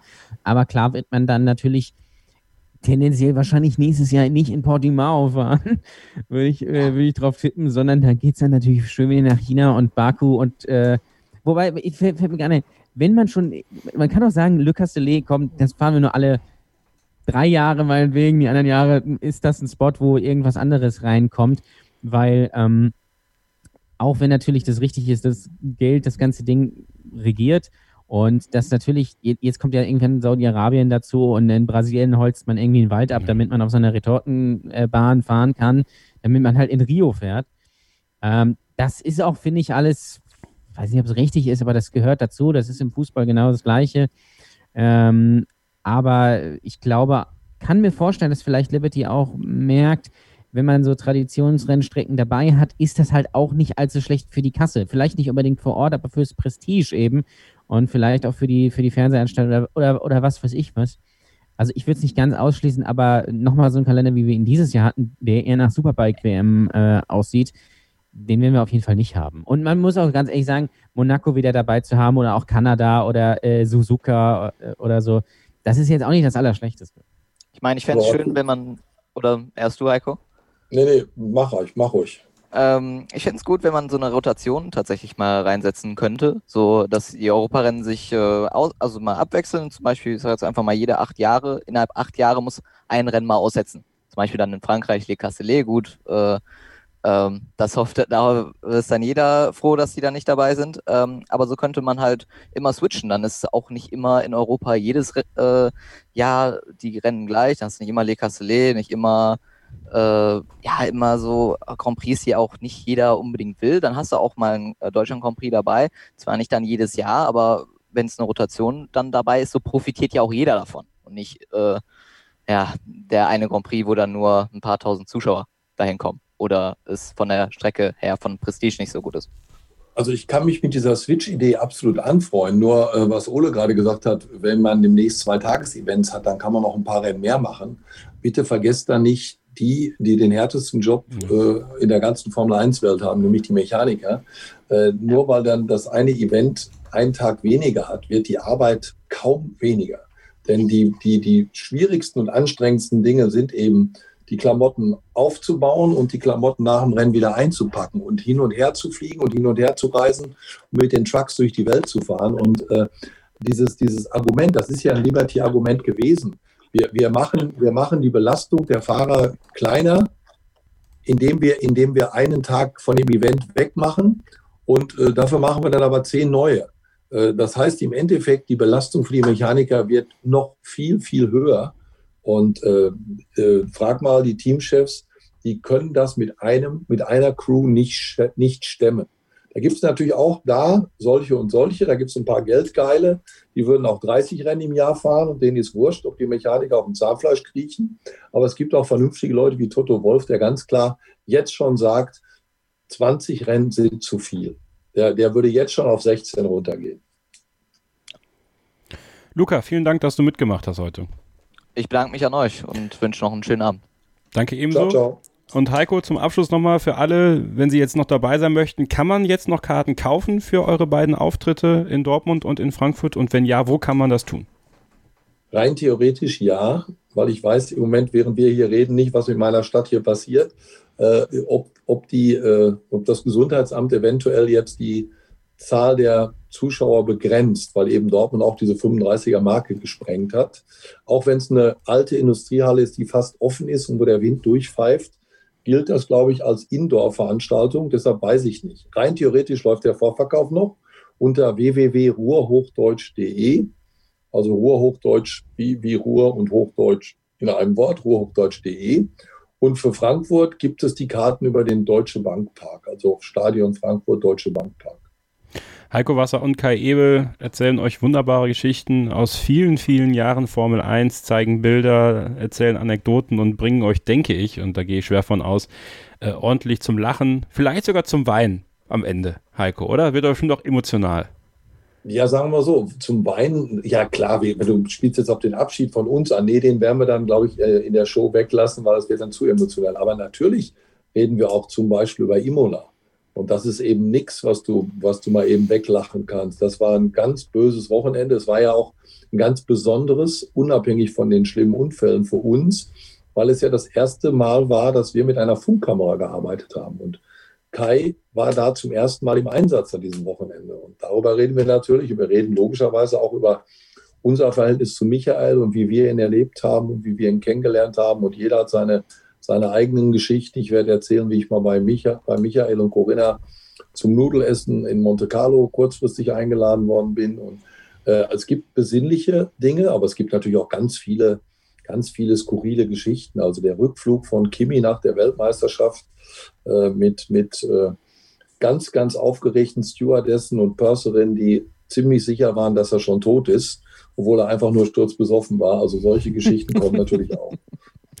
Willkommen zurück. Sie haben nichts verpasst. Heiko Wasser und Kai Ebel unterhalten euch am 14.10. in Dortmund im Rahmen des Ruhrhochdeutsch-Festivals und am 18.10. im Deutsche Bank Park um 11 Uhr morgens da. Eine kleine Matinee, sozusagen ein Warm-up für euch, ne? wie damals mit Michael. Kann man schön früh shoppen und dann kann man nach Hause gehen und hat sich gut unterhalten gefühlt. Ich frage mich Genau. aber natürlich, ähm, A, läuft die Krombacher Werbung als äh, Titelmusik?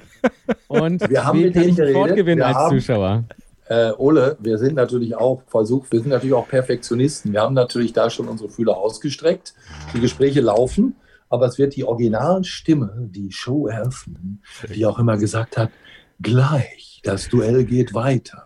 Selbstverständlich ist Gregor König mit am Start und spricht das Intro für unsere Show.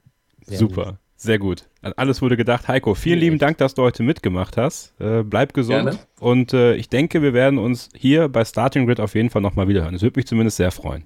Bin ich mir ziemlich sicher. Passt auf euch auf, bleibt gesund. Du auch auf dich. Ciao. Und äh, wir bedanken uns bei euch fürs Zuschauen heute bei YouTube. Es tut mir sehr leid, dass es technisch ein paar Probleme gab, dass ihr unsere Gäste doppelt gehört habt manchmal. Äh, aber im Podcast morgen werdet ihr alles in perfekter Qualität hören können, nachhören können und dann auch äh, ohne Doppelung. Wenn ihr äh, uns bei Twitter folgen wollt, at StartingGridF1, ähm, ja, und viele weitere Möglichkeiten in den Shownotes. Und das letzte Wort hat wie immer Ole Waschkau. Ja, ich hoffe, es äh, hat euch gefallen. Ich war ja nur die Hälfte dabei, aber da haben wir, äh, glaube ich, euch gut unterhalten. Es war ja auch gut was los im Chat und äh, hier in der Sendung. Also danke nochmal dafür. Danke auch für die Geburtstagsglückwünsche. Genau. Wir konnten ja leider natürlich nicht da sein am Nürburgring, aber ich glaube, am Fernseher war es dann auch ganz gut. Mal gucken, wo es uns hintreibt als nächstes. Vielleicht ja nächstes Jahr nach Le Castellet oder so.